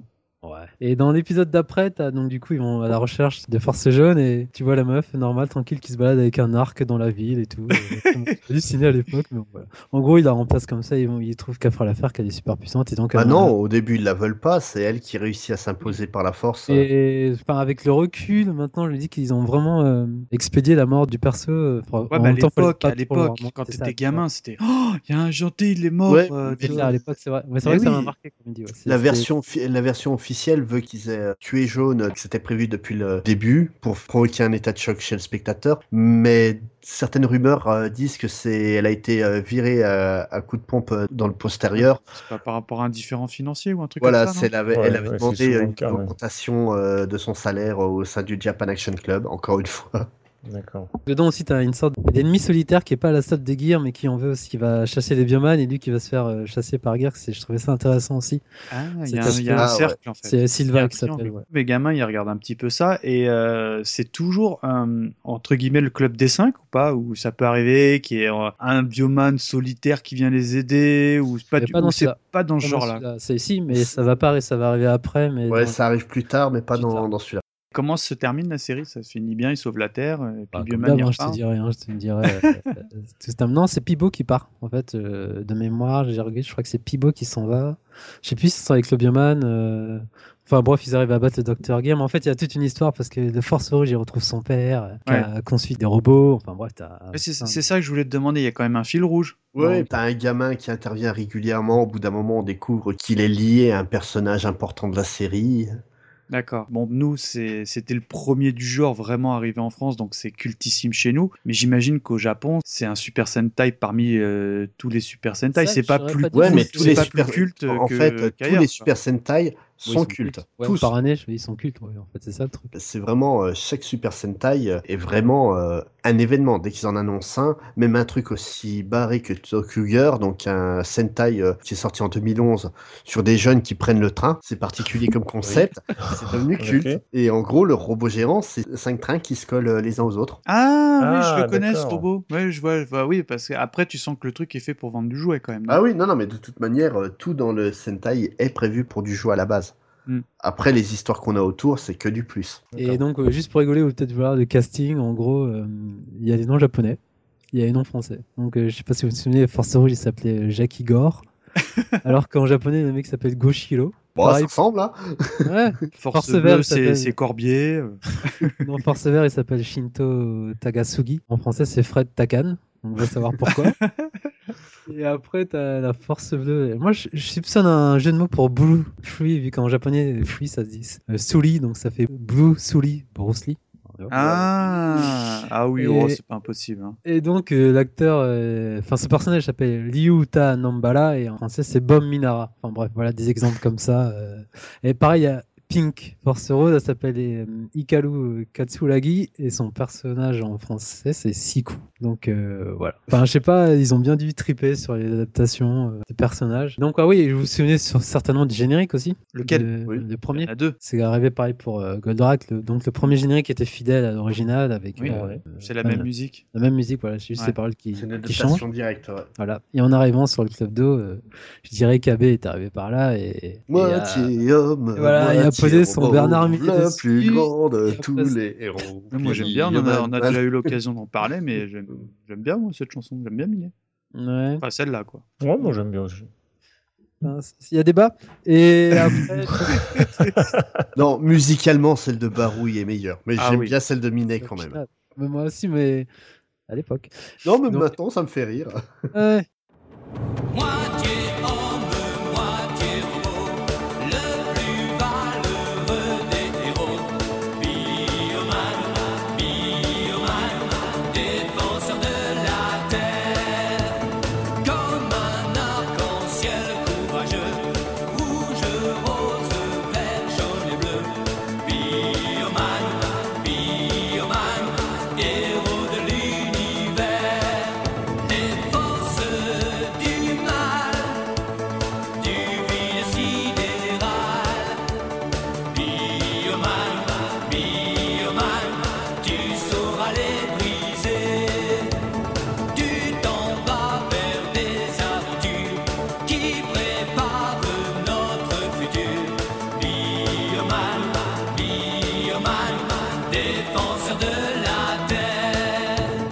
Et donc après, euh, donc tous les Sentai qu'on a eu après, c'était labellisé euh, Bernard Minet euh, en termes de générique. Donc on va enchaîner après sur le reste. Je- Sauf si vous avez des trucs à dire sur Bioman, je sais pas. euh, Bah non, moi le truc qui m'a un petit peu in- interpellé, pardon, c'est quand j'ai revu l'épisode, bah je me suis dit mais comment euh, les gars deviennent bioman? Et bah en fait c'est le robot qui les choisit, chose que j'ignorais en fait. Et il est vivant le robot. Ouais, c'était ça qui était assez intéressant. On les choisit vu qu'ils sont descendants des. Voilà, et c'est ce que tu disais tout à l'heure avec les ninjas. Et bah au début ils se connaissent pas, et puis bon, ils apprennent, à, ils apprennent un petit peu à se connaître, mais euh, Tu fais a- bien d'ailleurs parce que c'est. J'allais dire c'est récurrent, enfin après il y a des cas par cas, mais dans tous les Sentai en gros, t'as une intro qui dure on va dire peut-être une minute ou deux minutes et après direct il se transforme. euh, Ouais, je- puis il pêche un et- petit peu et- sur les commandes, mais au bout de- de- d'un épisode, c'est bon. Il... C'est un épisode comme les autres, l'épisode 2. Ouais, voilà, c'est ça. Et au fur et à mesure, en fait, t'as quand même des histoires centrées sur un personnage. Donc ça, c'est pas mal aussi. Et genre sur Force Vert, Force Rouge, t'apprends Ouais, ouais, tout ça.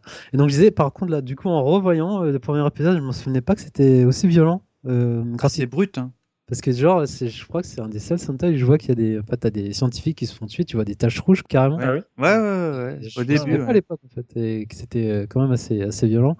Mais moi après, comme on dit au tout départ, ça commence direct, les mecs ils se font poursuivre euh, par les sbires euh, qui vont être, pour moi c'est du copier-coller. Vous vous souvenez des sbires en collant tout noir avec une tête euh, Oui. mécanique? Après, tu, d'une série à une autre, c'est en gros c'est toujours des collants. Oui, il change la couleur du collant et puis le masque.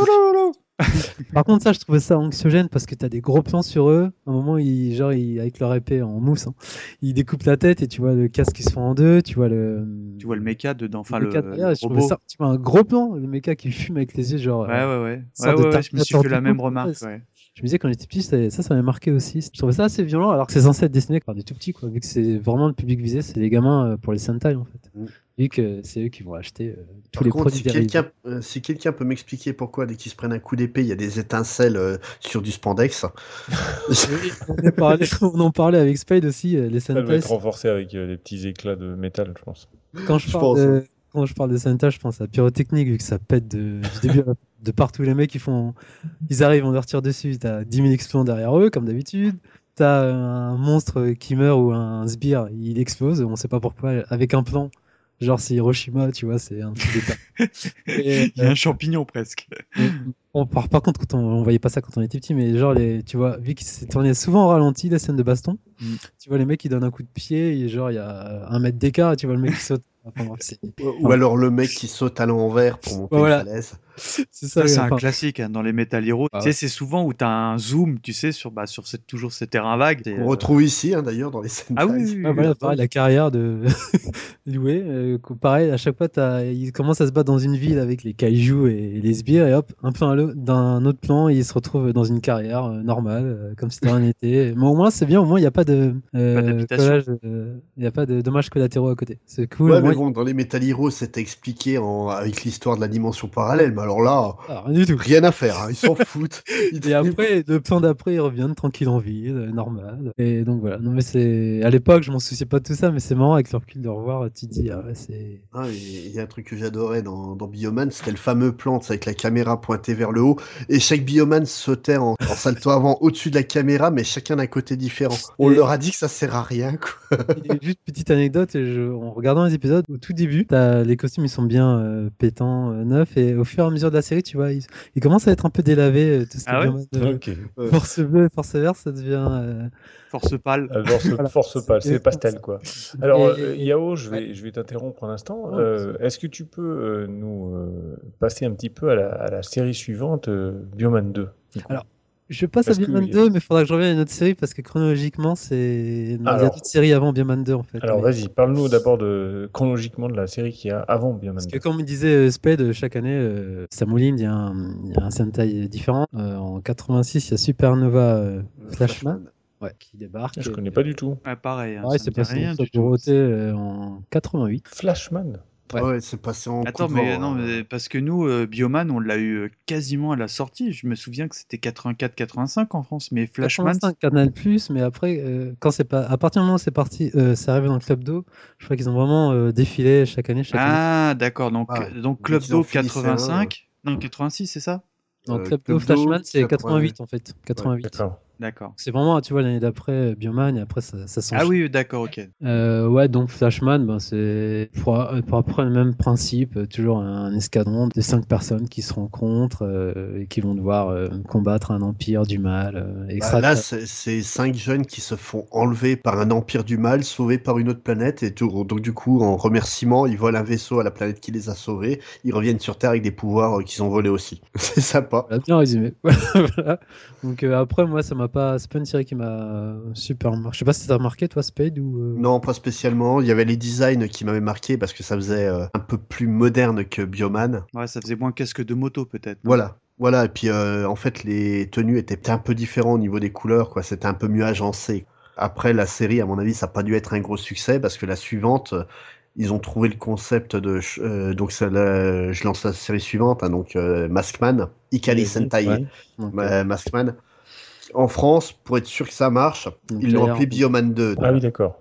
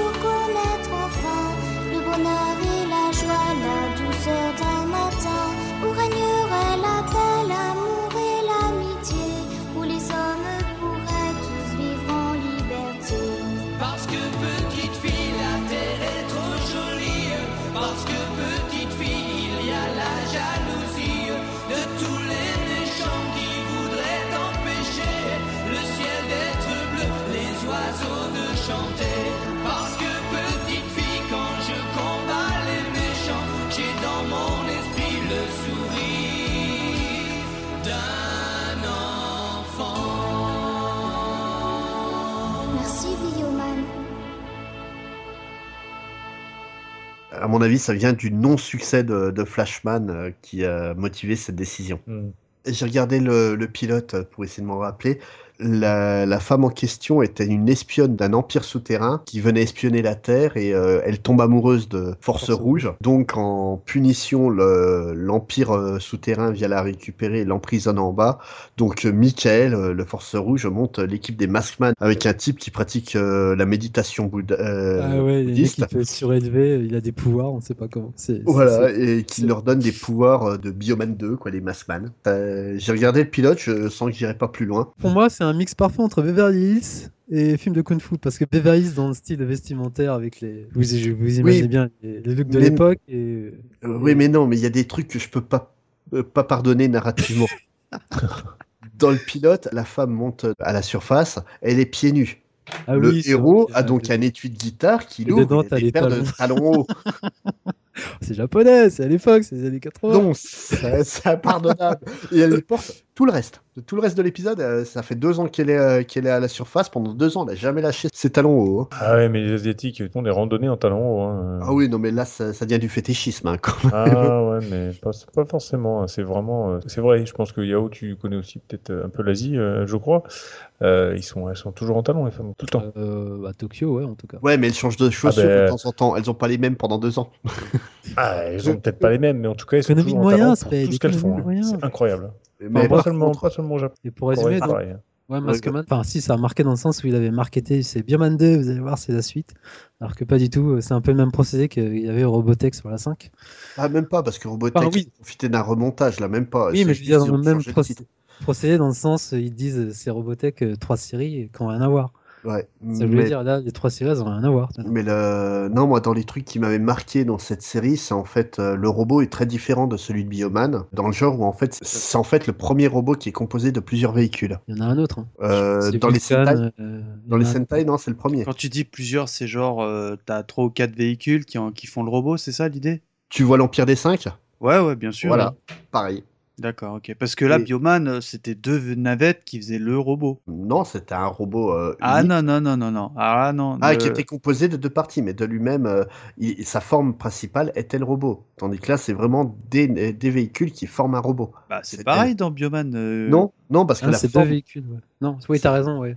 c'est la, la forme de base du bioman est le robot. Le bioman est un personnage à part entière, ce qui Oui, n'est pas le cas du robot. Ah d'accord, ok, d'accord. Il, a, il, a, il a dans moins d'écriture entre guillemets. Voilà. le- le là, c'est juste un- parties, c'est- c'est- c'est c'est juste un véhicule qui, euh, des véhicules qui forment un robot, quoi. Ouais, mais nous, nous, attends, je te euh, remets-toi dans le contexte avec nos yeux de gamin, ça nous est surkiffé ça. Pourquoi? Ah bah, Parce que sais, moi qui suis fan de robots, Transformers, tout ça, moi j'étais hyper fan. Pourquoi? Parce que t'avais cinq véhicules, tu pouvais jouer indépendamment à quatre ou cinq jouets seul.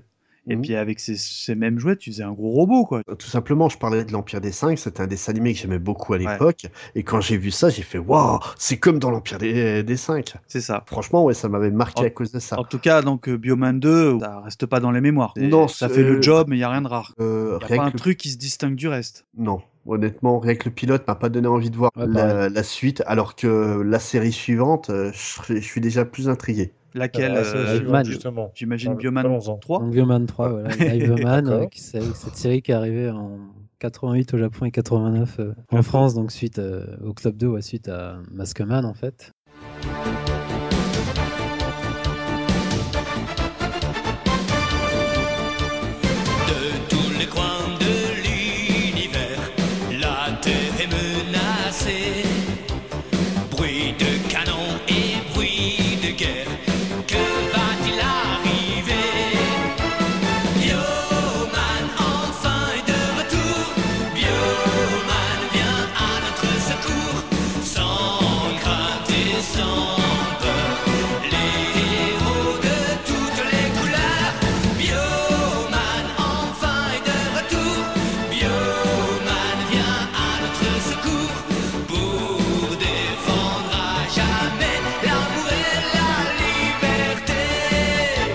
Là, là, changement total. Là, on passe maintenant à trois héros en fait. Ah bon?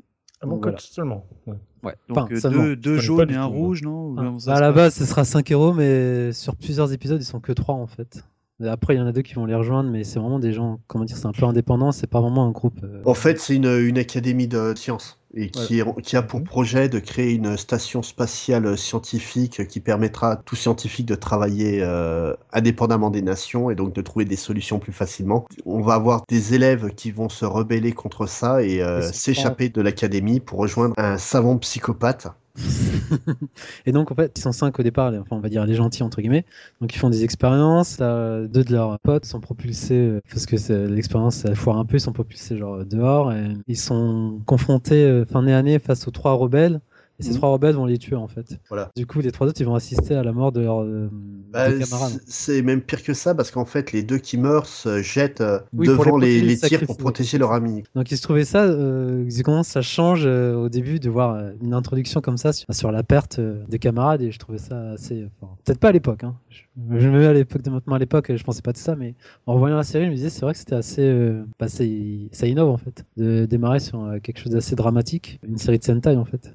Ouais. Et qui démarre pas tout de suite avec leur pouvoir et tout, on met un peu de temps quand même avant qu'ils puissent se transformer. en fait. Et Ouais. c'est un peu expliqué aussi mieux, quand même expliqué que les autres séries. Bah, moi, la série, en fait, je m'en souvenais surtout euh, bah, parce qu'ils aient commencé qu'à 3, Donc t'as la Force Rouge, euh, bleu et jaune. Et là, pour une fois, Force Bleue est une fille et le jaune Voilà, est un c'est garçon. disait Mika, ouais, tu vois, là, là, ça change des couleurs. Et la particularité aussi, c'est que leur armure, ça représente euh, des animaux. Donc, t'as dauphin pour la fille, t'as lion pour euh, jaune et t'as faucon pour le rouge. Faucon Ouais. pour le rouge. Et encore une autre truc, c'est que leur méca, c'est des animaux. Et là, c'est trop la classe. Ah, Ça, ça, ça trop chose, en fait. marqué, Au début, ça me disait rien, mais ouais, C'est quelque chose. trois, c'est trois Ah, c'est l'arrivée des animaux, parce qu'il y a eu Voilà. une grosse, grosse vague de, Il y a des- En fait, de jouets, ouais. comme ça. Moi, mes gamins, ouais. en brocante, j'en ai acheté des tétrachiers. Hein. En fait, c'est trois robots animaux qui deviennent un super robot géant. Quoi, les animaux, tu te souviens ou pas? Le, un lion, lion, le dauphin et le et dauphin. euh, ouais.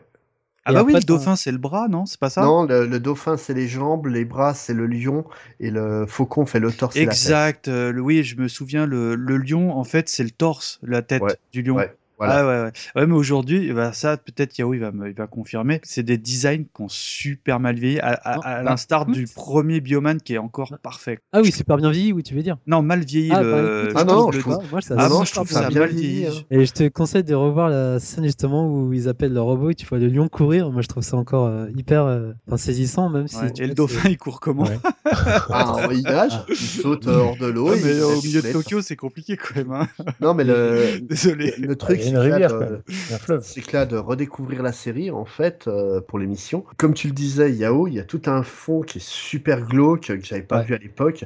Le fait que, voilà, en fait, leur pire ennemi, c'était des anciens copains. Après, c'est pas un truc de fou non plus, mais tu vois qu'il y a une sorte de relation du coup enfin, entre eux, quoi. Tu vois, et vu qu'ils sont dans l'autre camp, ils sont ennemis, ils s'affrontent à chaque fois, et, et même euh, dans le camp de l'ennemi, c'est pas non plus, euh, ils sont pas méchants à 100%. Il y a, enfin, il y a des doutes, trucs comme ça vers, Ouais, vers la fin de l'épisode, donc c'est c'est bien, c'est ce genre de relation.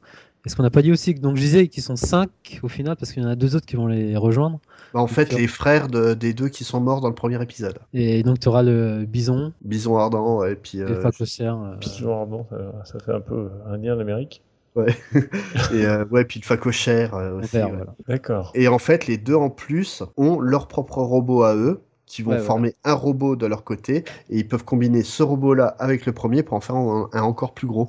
T'imagines les gamins à l'époque qui voyaient ça, c'est. Ah ouais, ça devait, ça devait faire rêver. ouais. Et les gars, quand Ouais. ils faisaient ça à l'époque, t'imagines, ils disent on va se faire du fric avec ça, c'est un truc de dingue. Mais- ils vont Mais t'imagines les parents, eh, ils ont décidé de nous ruiner, ces salopards. On va passer euh, pour la suite des Super Sentai. Pour terminer, on va passer sur une série qui s'appelle les Turbo Rangers.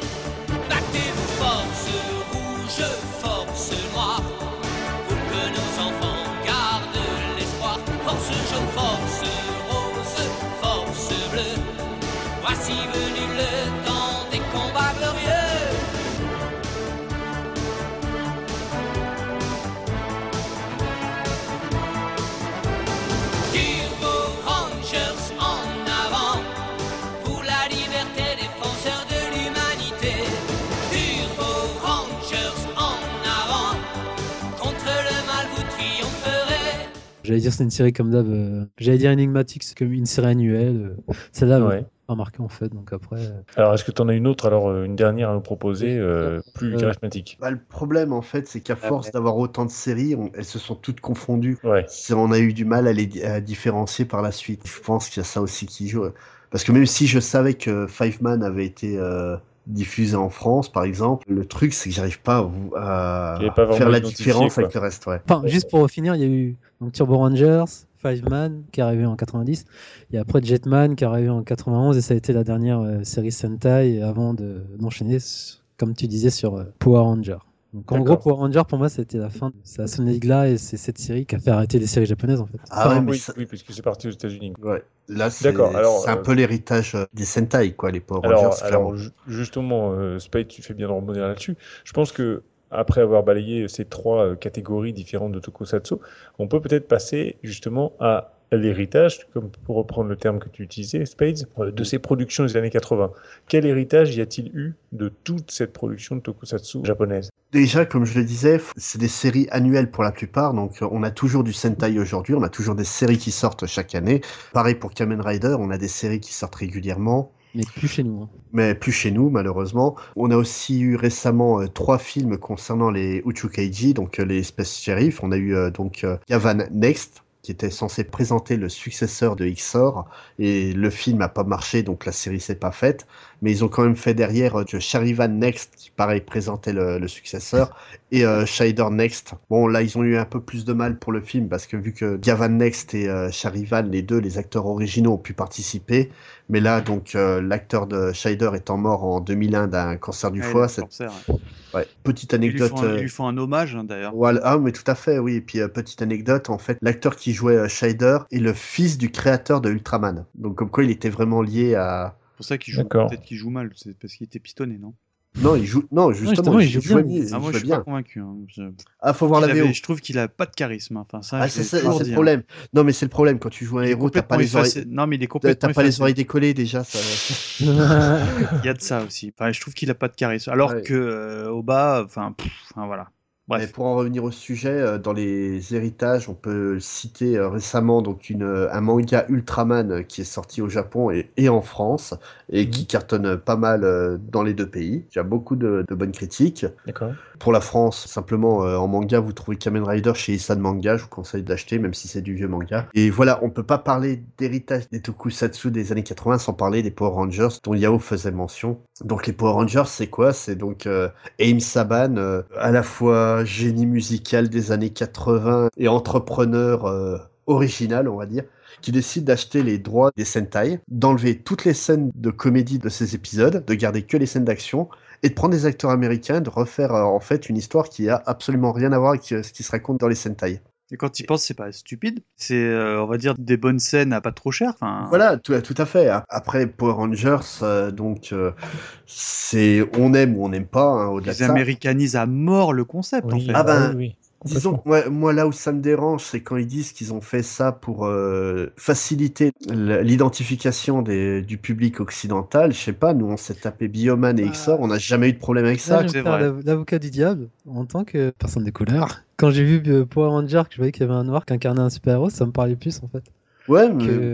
Enfin, c'est mon point de vue, tu vois. Quand j'étais petit, je voyais Non, ça, mais- ah, c'est cool, euh, tu vois. Ouais, non, mais je, C'était, je, je, euh, je comprends, je comprends l'idée, mais c'est vrai que d'un côté, moi, étant euh, blanc, d'a- d'avoir euh, pour héros XOR, ça m'a jamais dérangé. quoi. Ouais, je sais, mais après, moi, je voyais dans un escadron. Enfin, c'était, bon, après, c'était aux États-Unis, ça me dit, ah, je trouvais ça cool et tout. Enfin, bref. Après, il y a des trucs Et, et, euh, après, je sais en, en ignare que je demande ça, mais on va dire l'épisode original japonais et l'épisode, on va dire, américanisé. Mhm. Tu as l'air de dire que les histoires sont différentes, non ça Ou- n'a strictement Et comment tu peux faire une histoire différente sur des trucs qui sont pas En non plus, gardant euh, que les hyper scènes- profonds, hein, tu vois? en gardant que les scènes d'action, en, en brodant autour pour. euh, en fait, ce qu'il faut savoir, c'est que la, la première série Power Rangers, celle qui est la, la plus culte, donc euh, Power Rangers Ma- Mighty Morphin avec euh, Tommy euh, et compagnie. euh, C'est pas le gars qui a fini Euh, dans les fait à faire des films pour messieurs, euh, pour, par des messieurs, non C'est pas ça? Euh, je sais pas, je sais que Ouais, il il qui- je crois que t'as raison. Non, To-. Tommy, je crois que c'est celui qui fait le rouge. du MMA. Non, Tommy, c'était le, le blanc-vert euh, qui changeait de Et les couleur. marrons derrière, non? en, en fait. J'ai jamais euh, regardé, pardonne-moi, hein, je suis désolé. Ah, moi, moi, c'est un grand fan, Spade. euh, non, du tout. Ah, Euh, moi, j'ai mais- regardé toute la saison. Moi, je suis un fan. Mais, en fait, il faut savoir que les, les trois saisons de Power Rangers Mighty Morphin, en fait, c'est trois Sentai différents. Alors, mais vraiment. Mais jamais Ah, diffusé en euh, France, en fait. Et, En fait, et ils en ont fait une seule série Voilà, en- et, euh, en- aux États-Unis. Et, et en fait, donc, ils ont repris euh, U-Ranger, Die Ranger et Keiko Ranger.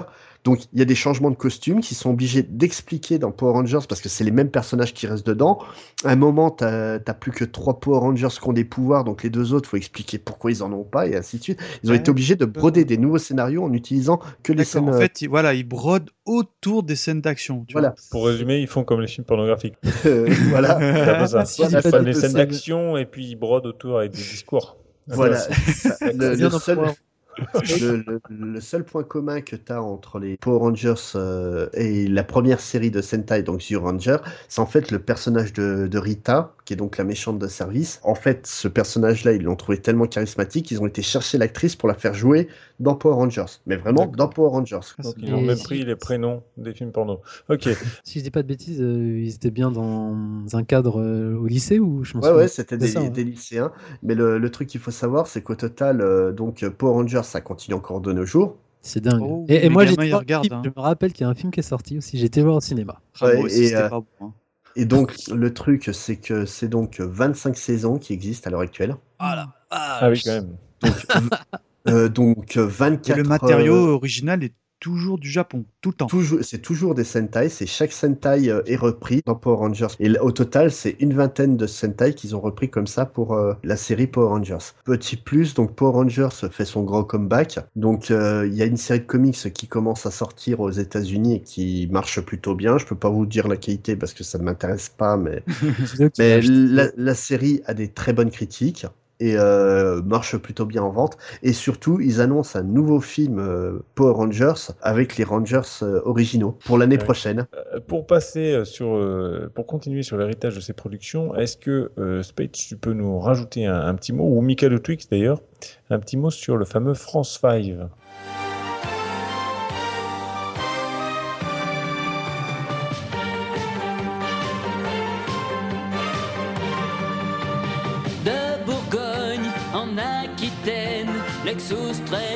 13 menace nos plaines. Fiers défenseurs du rouge, blanc et bleu, courage, espoir, France 5. Du haut du ciel, on menace nos baguettes. Plus de bon vin, plus de balles musettes. Pour nous sauver, former le bataillon. Et qu'à jamais fleurisse le reblochon. Camembert, saucisson, dans votre cœur resteront à jamais. Voltaire, Napoléon, Riette et Tire-Bouchon, fraternité, égalité, liberté, Jushi Sentai. France 5, Jushi Sentai. France 5.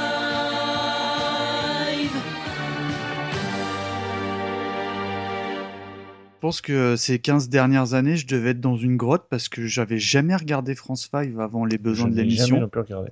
Je suis comme toi, hein, moi j'ai jamais. Ah bon.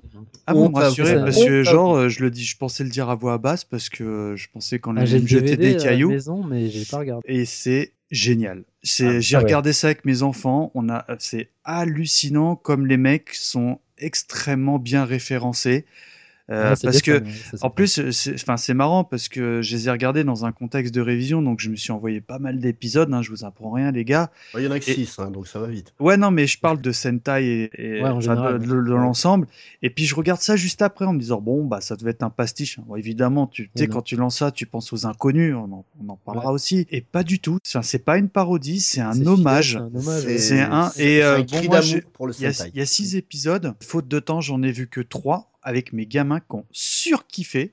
D'accord. Mais et ce qui est fabuleux, c'est que d'épisode en épisode, tu vois l'évolution de moyens qu'ils ont dû parce que bon, ça court sur une dizaine d'années. Hein, t'es genre. euh, y a- Ça commence en 2000 et le dernier épisode a été diffusé en 2012. Ouais, tu vois, donc, Ah euh, bon, et donc au fil des années, bon, tu vois l'évolution, euh, ne serait-ce que dans le costume du 1 ou 2, et c'est hallucinant. En plus, c'est avec mon gamin, on s'est marré parce que t'as Red Camembert, enfin, je sais plus quoi, enfin, t'as Red Bla- Fromage. euh, Red Fromage, pardon, t'as Black Beaujolais, tout ça. enfin, moi j'ai.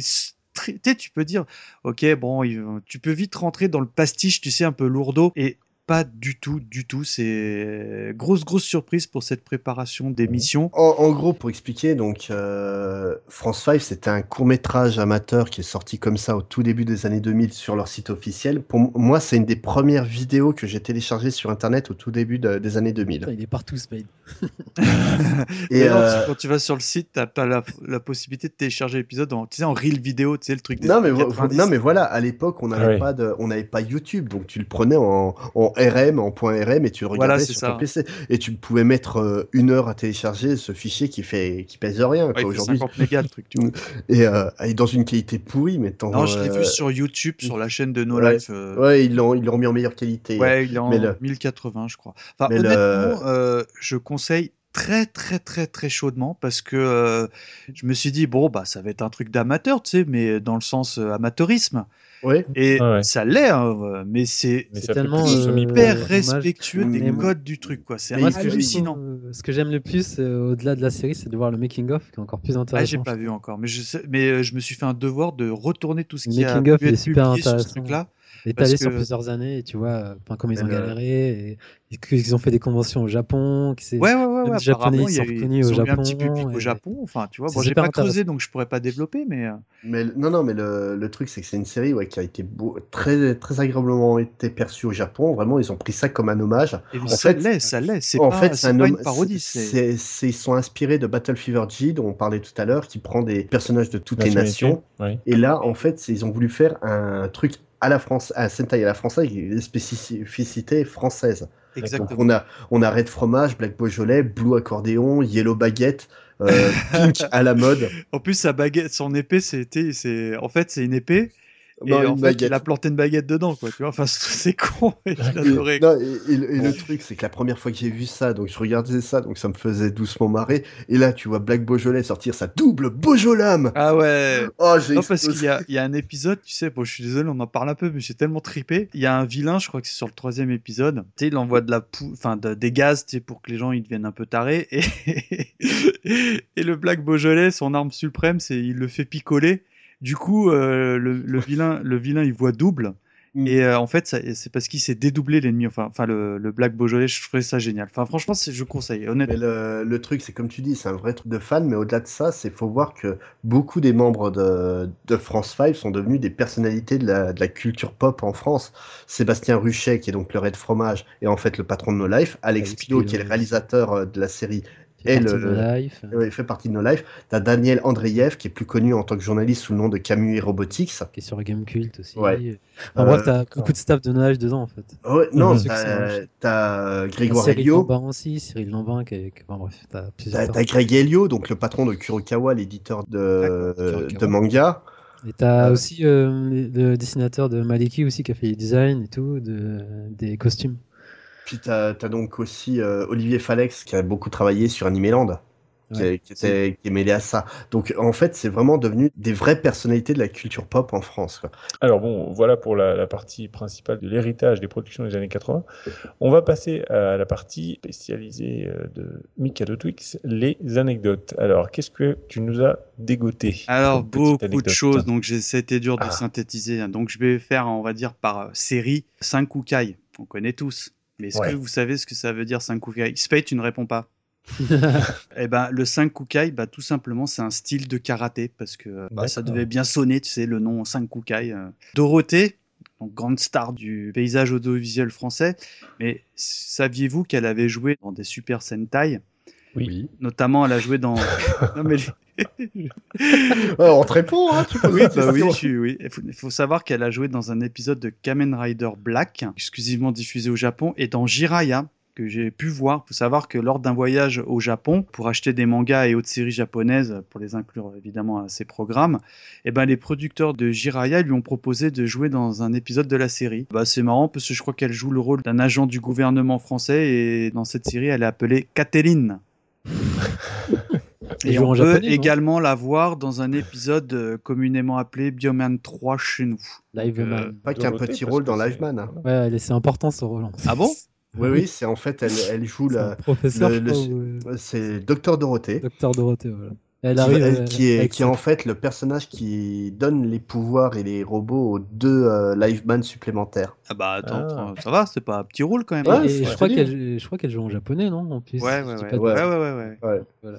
Concernant XOR, donc le titre original, c'est Gaiban, et en fait, c'est tout simplement la traduction en japonais du nom français Gabin, qui est une référence à Jean Gabin, euh, qui est très populaire dans l'archipel nippon pour ses rôles de policier.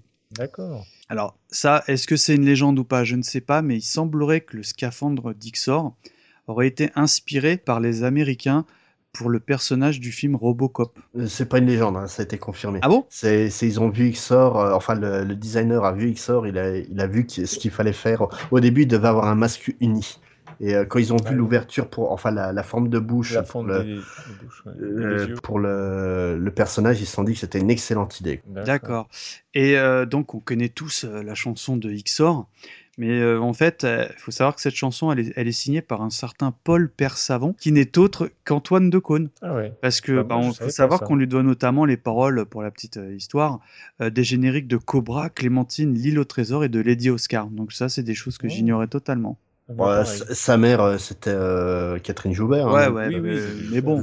Donc pour Captain Scheider, donc il sort 3, on va dire, il faut savoir que la série a, a eu euh, les honneurs d'un film parce que le nom du personnage vient de l'acteur Roy Scheider qui a joué notamment dans Les Dents de la Mer. Ouais. Et euh, alors un truc qui est rigolo, que je- j'en ai parlé un petit peu en off avec Spade quand on a préparé l'émission, c'est que euh, il y a un acteur qui joue un prêtre androgyne, hein, euh, le prêtre en peau. C'est euh, lui qui aurait dû à la base jouer le rôle de Scheider. Donc je trouve ça rigolo. Et d'ailleurs c'est assez drôle parce que quand on remarque l'ambiguïté du, du personnage, ça a tellement bluffé les adaptateurs français parce que Poe, le prêtre, est une prêtresse dans la, la VS parce qu'il est doublé par une femme. Mm. Ouais. Voilà, et c'est assez rigolo parce que jusqu'à euh, là, je pensais même que c'était une femme, et c'est vrai quand tu regardes, oh mince, c'est un bonhomme. et ça sera tout pour les anecdotes. Merci beaucoup, Michael Twix. Nous allons passer à la rubrique euh, DVD Blu-ray et tout ce qu'on peut voir avec Yao. On t'écoute. Euh, a priori, il n'y a, pas 10 000 euh, DVD sur les séries Sentai et Metal Hero. Il y a un coffret collector pour Xor, Charivan et Bioman. Et moi, sachant que j'ai Bioman, Charivan, c'est des beaux coffrets, ni plus ni moins. En fait, la qualité de la série, euh, bah, c'est standard. Après, c'est en 4 tiers. Et, Et l'image voilà. L'image, bah, ça se regarde. C'est Non, mais enfin, c'est tu, enfin, c'est l'image, on va dire, d'époque, c'est une Oh non, du- c'est- du restauré ou. Moi, je, enfin, je dirais de l'époque. Après, avec mes yeux, je pourrais pas te dire, mais c'est c'est pas non plus dégueulasse, dégueulasse comme une VHS, tu vois. Donc, Mm. c'est après, je dirais, c'est niveau DVD. Et sachant que donc c'est un coffret que tu as un livret euh, descriptif sur, sur la série, sur les acteurs, avec euh, notamment des anecdotes et tout ça. Donc, c'est assez sympa et tu as les 50 épisodes. Et après, niveau bonus, tu as juste le choix de la VO, de la VF, et c'est tout. Donc, moi, je conseille si vous êtes fan pour la nostalgie, tu vois, c'est pas non plus ex- excessif. Donc, après, voilà. D'accord. Alors, euh, côté euh, OST, est-ce que tu as des choses à nous proposer, euh, Michael dans tout ce qu'on a listé euh, Est-ce qu'il y en a une, une qui, qui ressort? Ça a été dur parce qu'il y en a une grosse qui a retenu mon attention, euh, Ouais. c'est celle d'Ixor. Je vais vraiment parler de la musique d'Ixor parce que, euh, bah, vous savez, vous, enfin maintenant que ça fait un petit moment qu'on fait tout ce qui est rubrique musicale, moi je suis très happé par tout ce qui est musique d'ambiance. Tu sais, on en avait, j'en Oui. avais parlé dans Goldorak, etc., dans Capitaine Flamme avec Capitaine tout ça. Et là, je trouve que dans XOR, il y a beaucoup de musique d'ambiance. Du coup, je vous ai sélectionné un petit medley de deux pistes, évidemment écrit en intégral japonais, donc je, je serais incapable de vous les nommer, mais en gros, euh, c'est on va dire l'ambiance quand euh, t'as XOR qui est en mode enquête ou en mode infiltration. Tu sais, c'est des musiques un petit peu, bon, on est clairement fin des années 70, années 80, donc il y a des sonnances un petit peu disco que je- personnellement j'aime beaucoup. Suivi de, on va dire, de la piste que j'appellerais la piste des méchants. Quand t'entends cette musique, tu sais qu'il va y avoir combat, que c'est, enfin, que c'est imminent. Et pour finir, je suis tombé en admiration, bah, j'avais le coffret euh, DVD de Charivan en VO, et je suis tombé en admiration sur euh, bah, l'opening japonais qui est chanté par euh, euh, Kushida Akira que je ne connaissais pas, mais en fait qui s'est spécialisé dans ce genre-là, donc il fait tous les tous les Sentai, les Metal Hero et tout ça, que j'ai trouvé vraiment agréable à chanter, que je me suis même surpris durant, durant euh, les préparations d'émission à chantonner plusieurs fois. Donc voilà, je vais vous proposer également cela. D'accord, eh ben écoute, euh, on écoute ça tout de suite.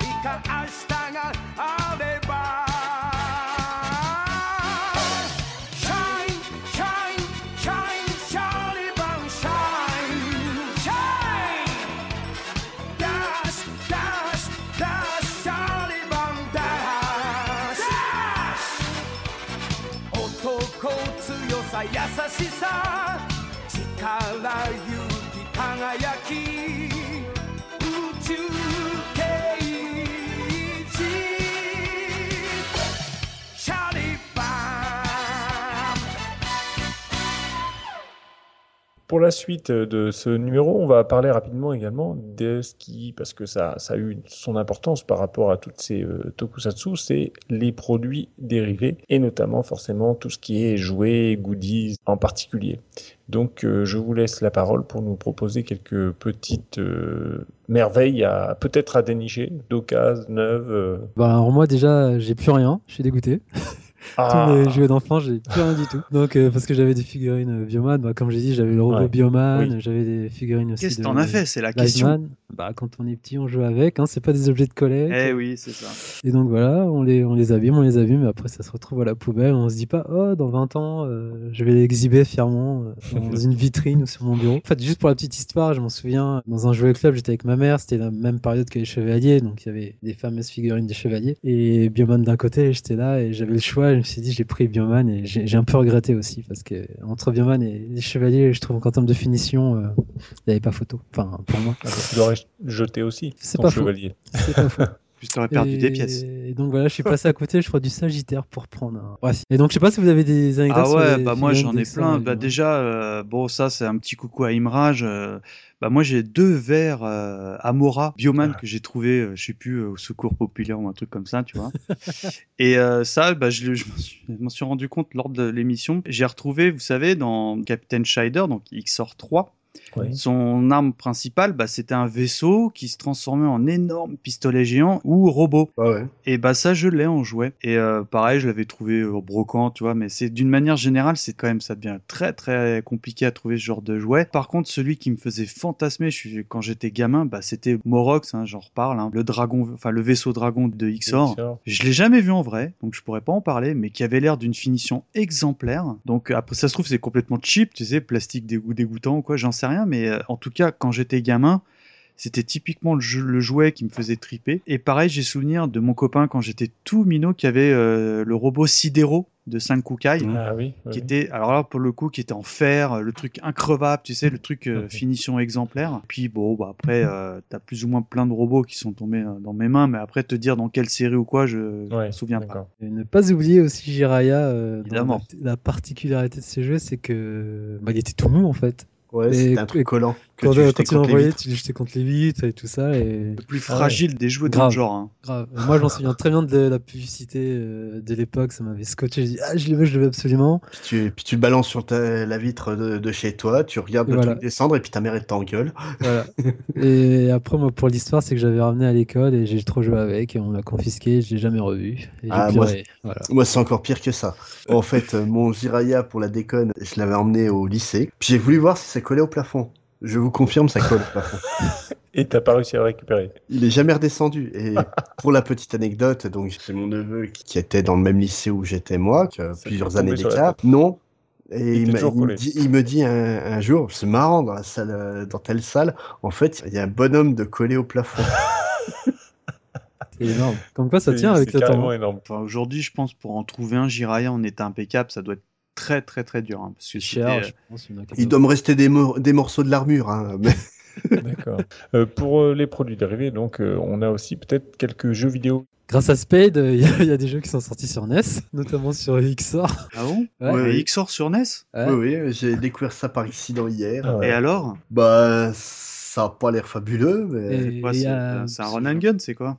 Euh, c'est de- un Metroidvania de- en apparence. Moi, je me souviens d'Ultraman sur euh, SNES qui Bah, était pas terrible. Ah, bah. Ultraman. Après, t'as Kamen Rider aussi qui est sorti sur euh, Super Nintendo. Il y a à peu près une quarantaine de jeux au total à toute console. Ouais. Et, Et euh, Kamen Rider, ouais, c'est toujours d'actualité par contre. Ouais. Et bien sûr, euh, le jeu que j'ai fait découvrir à Mika et qui Ah oui. m'a rendu fou. Je veux ce jeu, je veux ce jeu, je veux ce jeu. Et sinon, au cas où, je le veux. Donc, il existe un jeu euh, Uchu Keiji, donc euh, les shérifs de l'espace, euh, sur PS2. Il y a les trois. hein. Il y a les trois mélangés.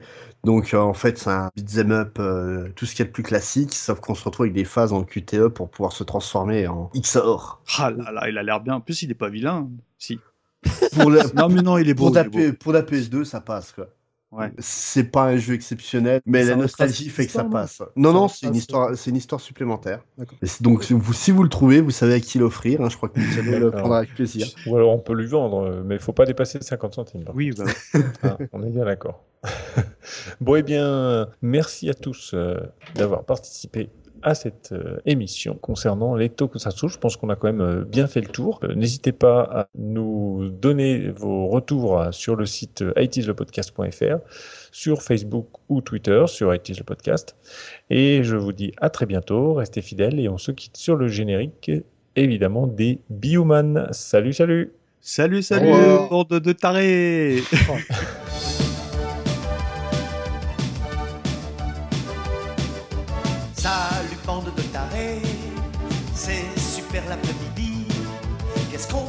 regarde la télé Bioman et Dorothée.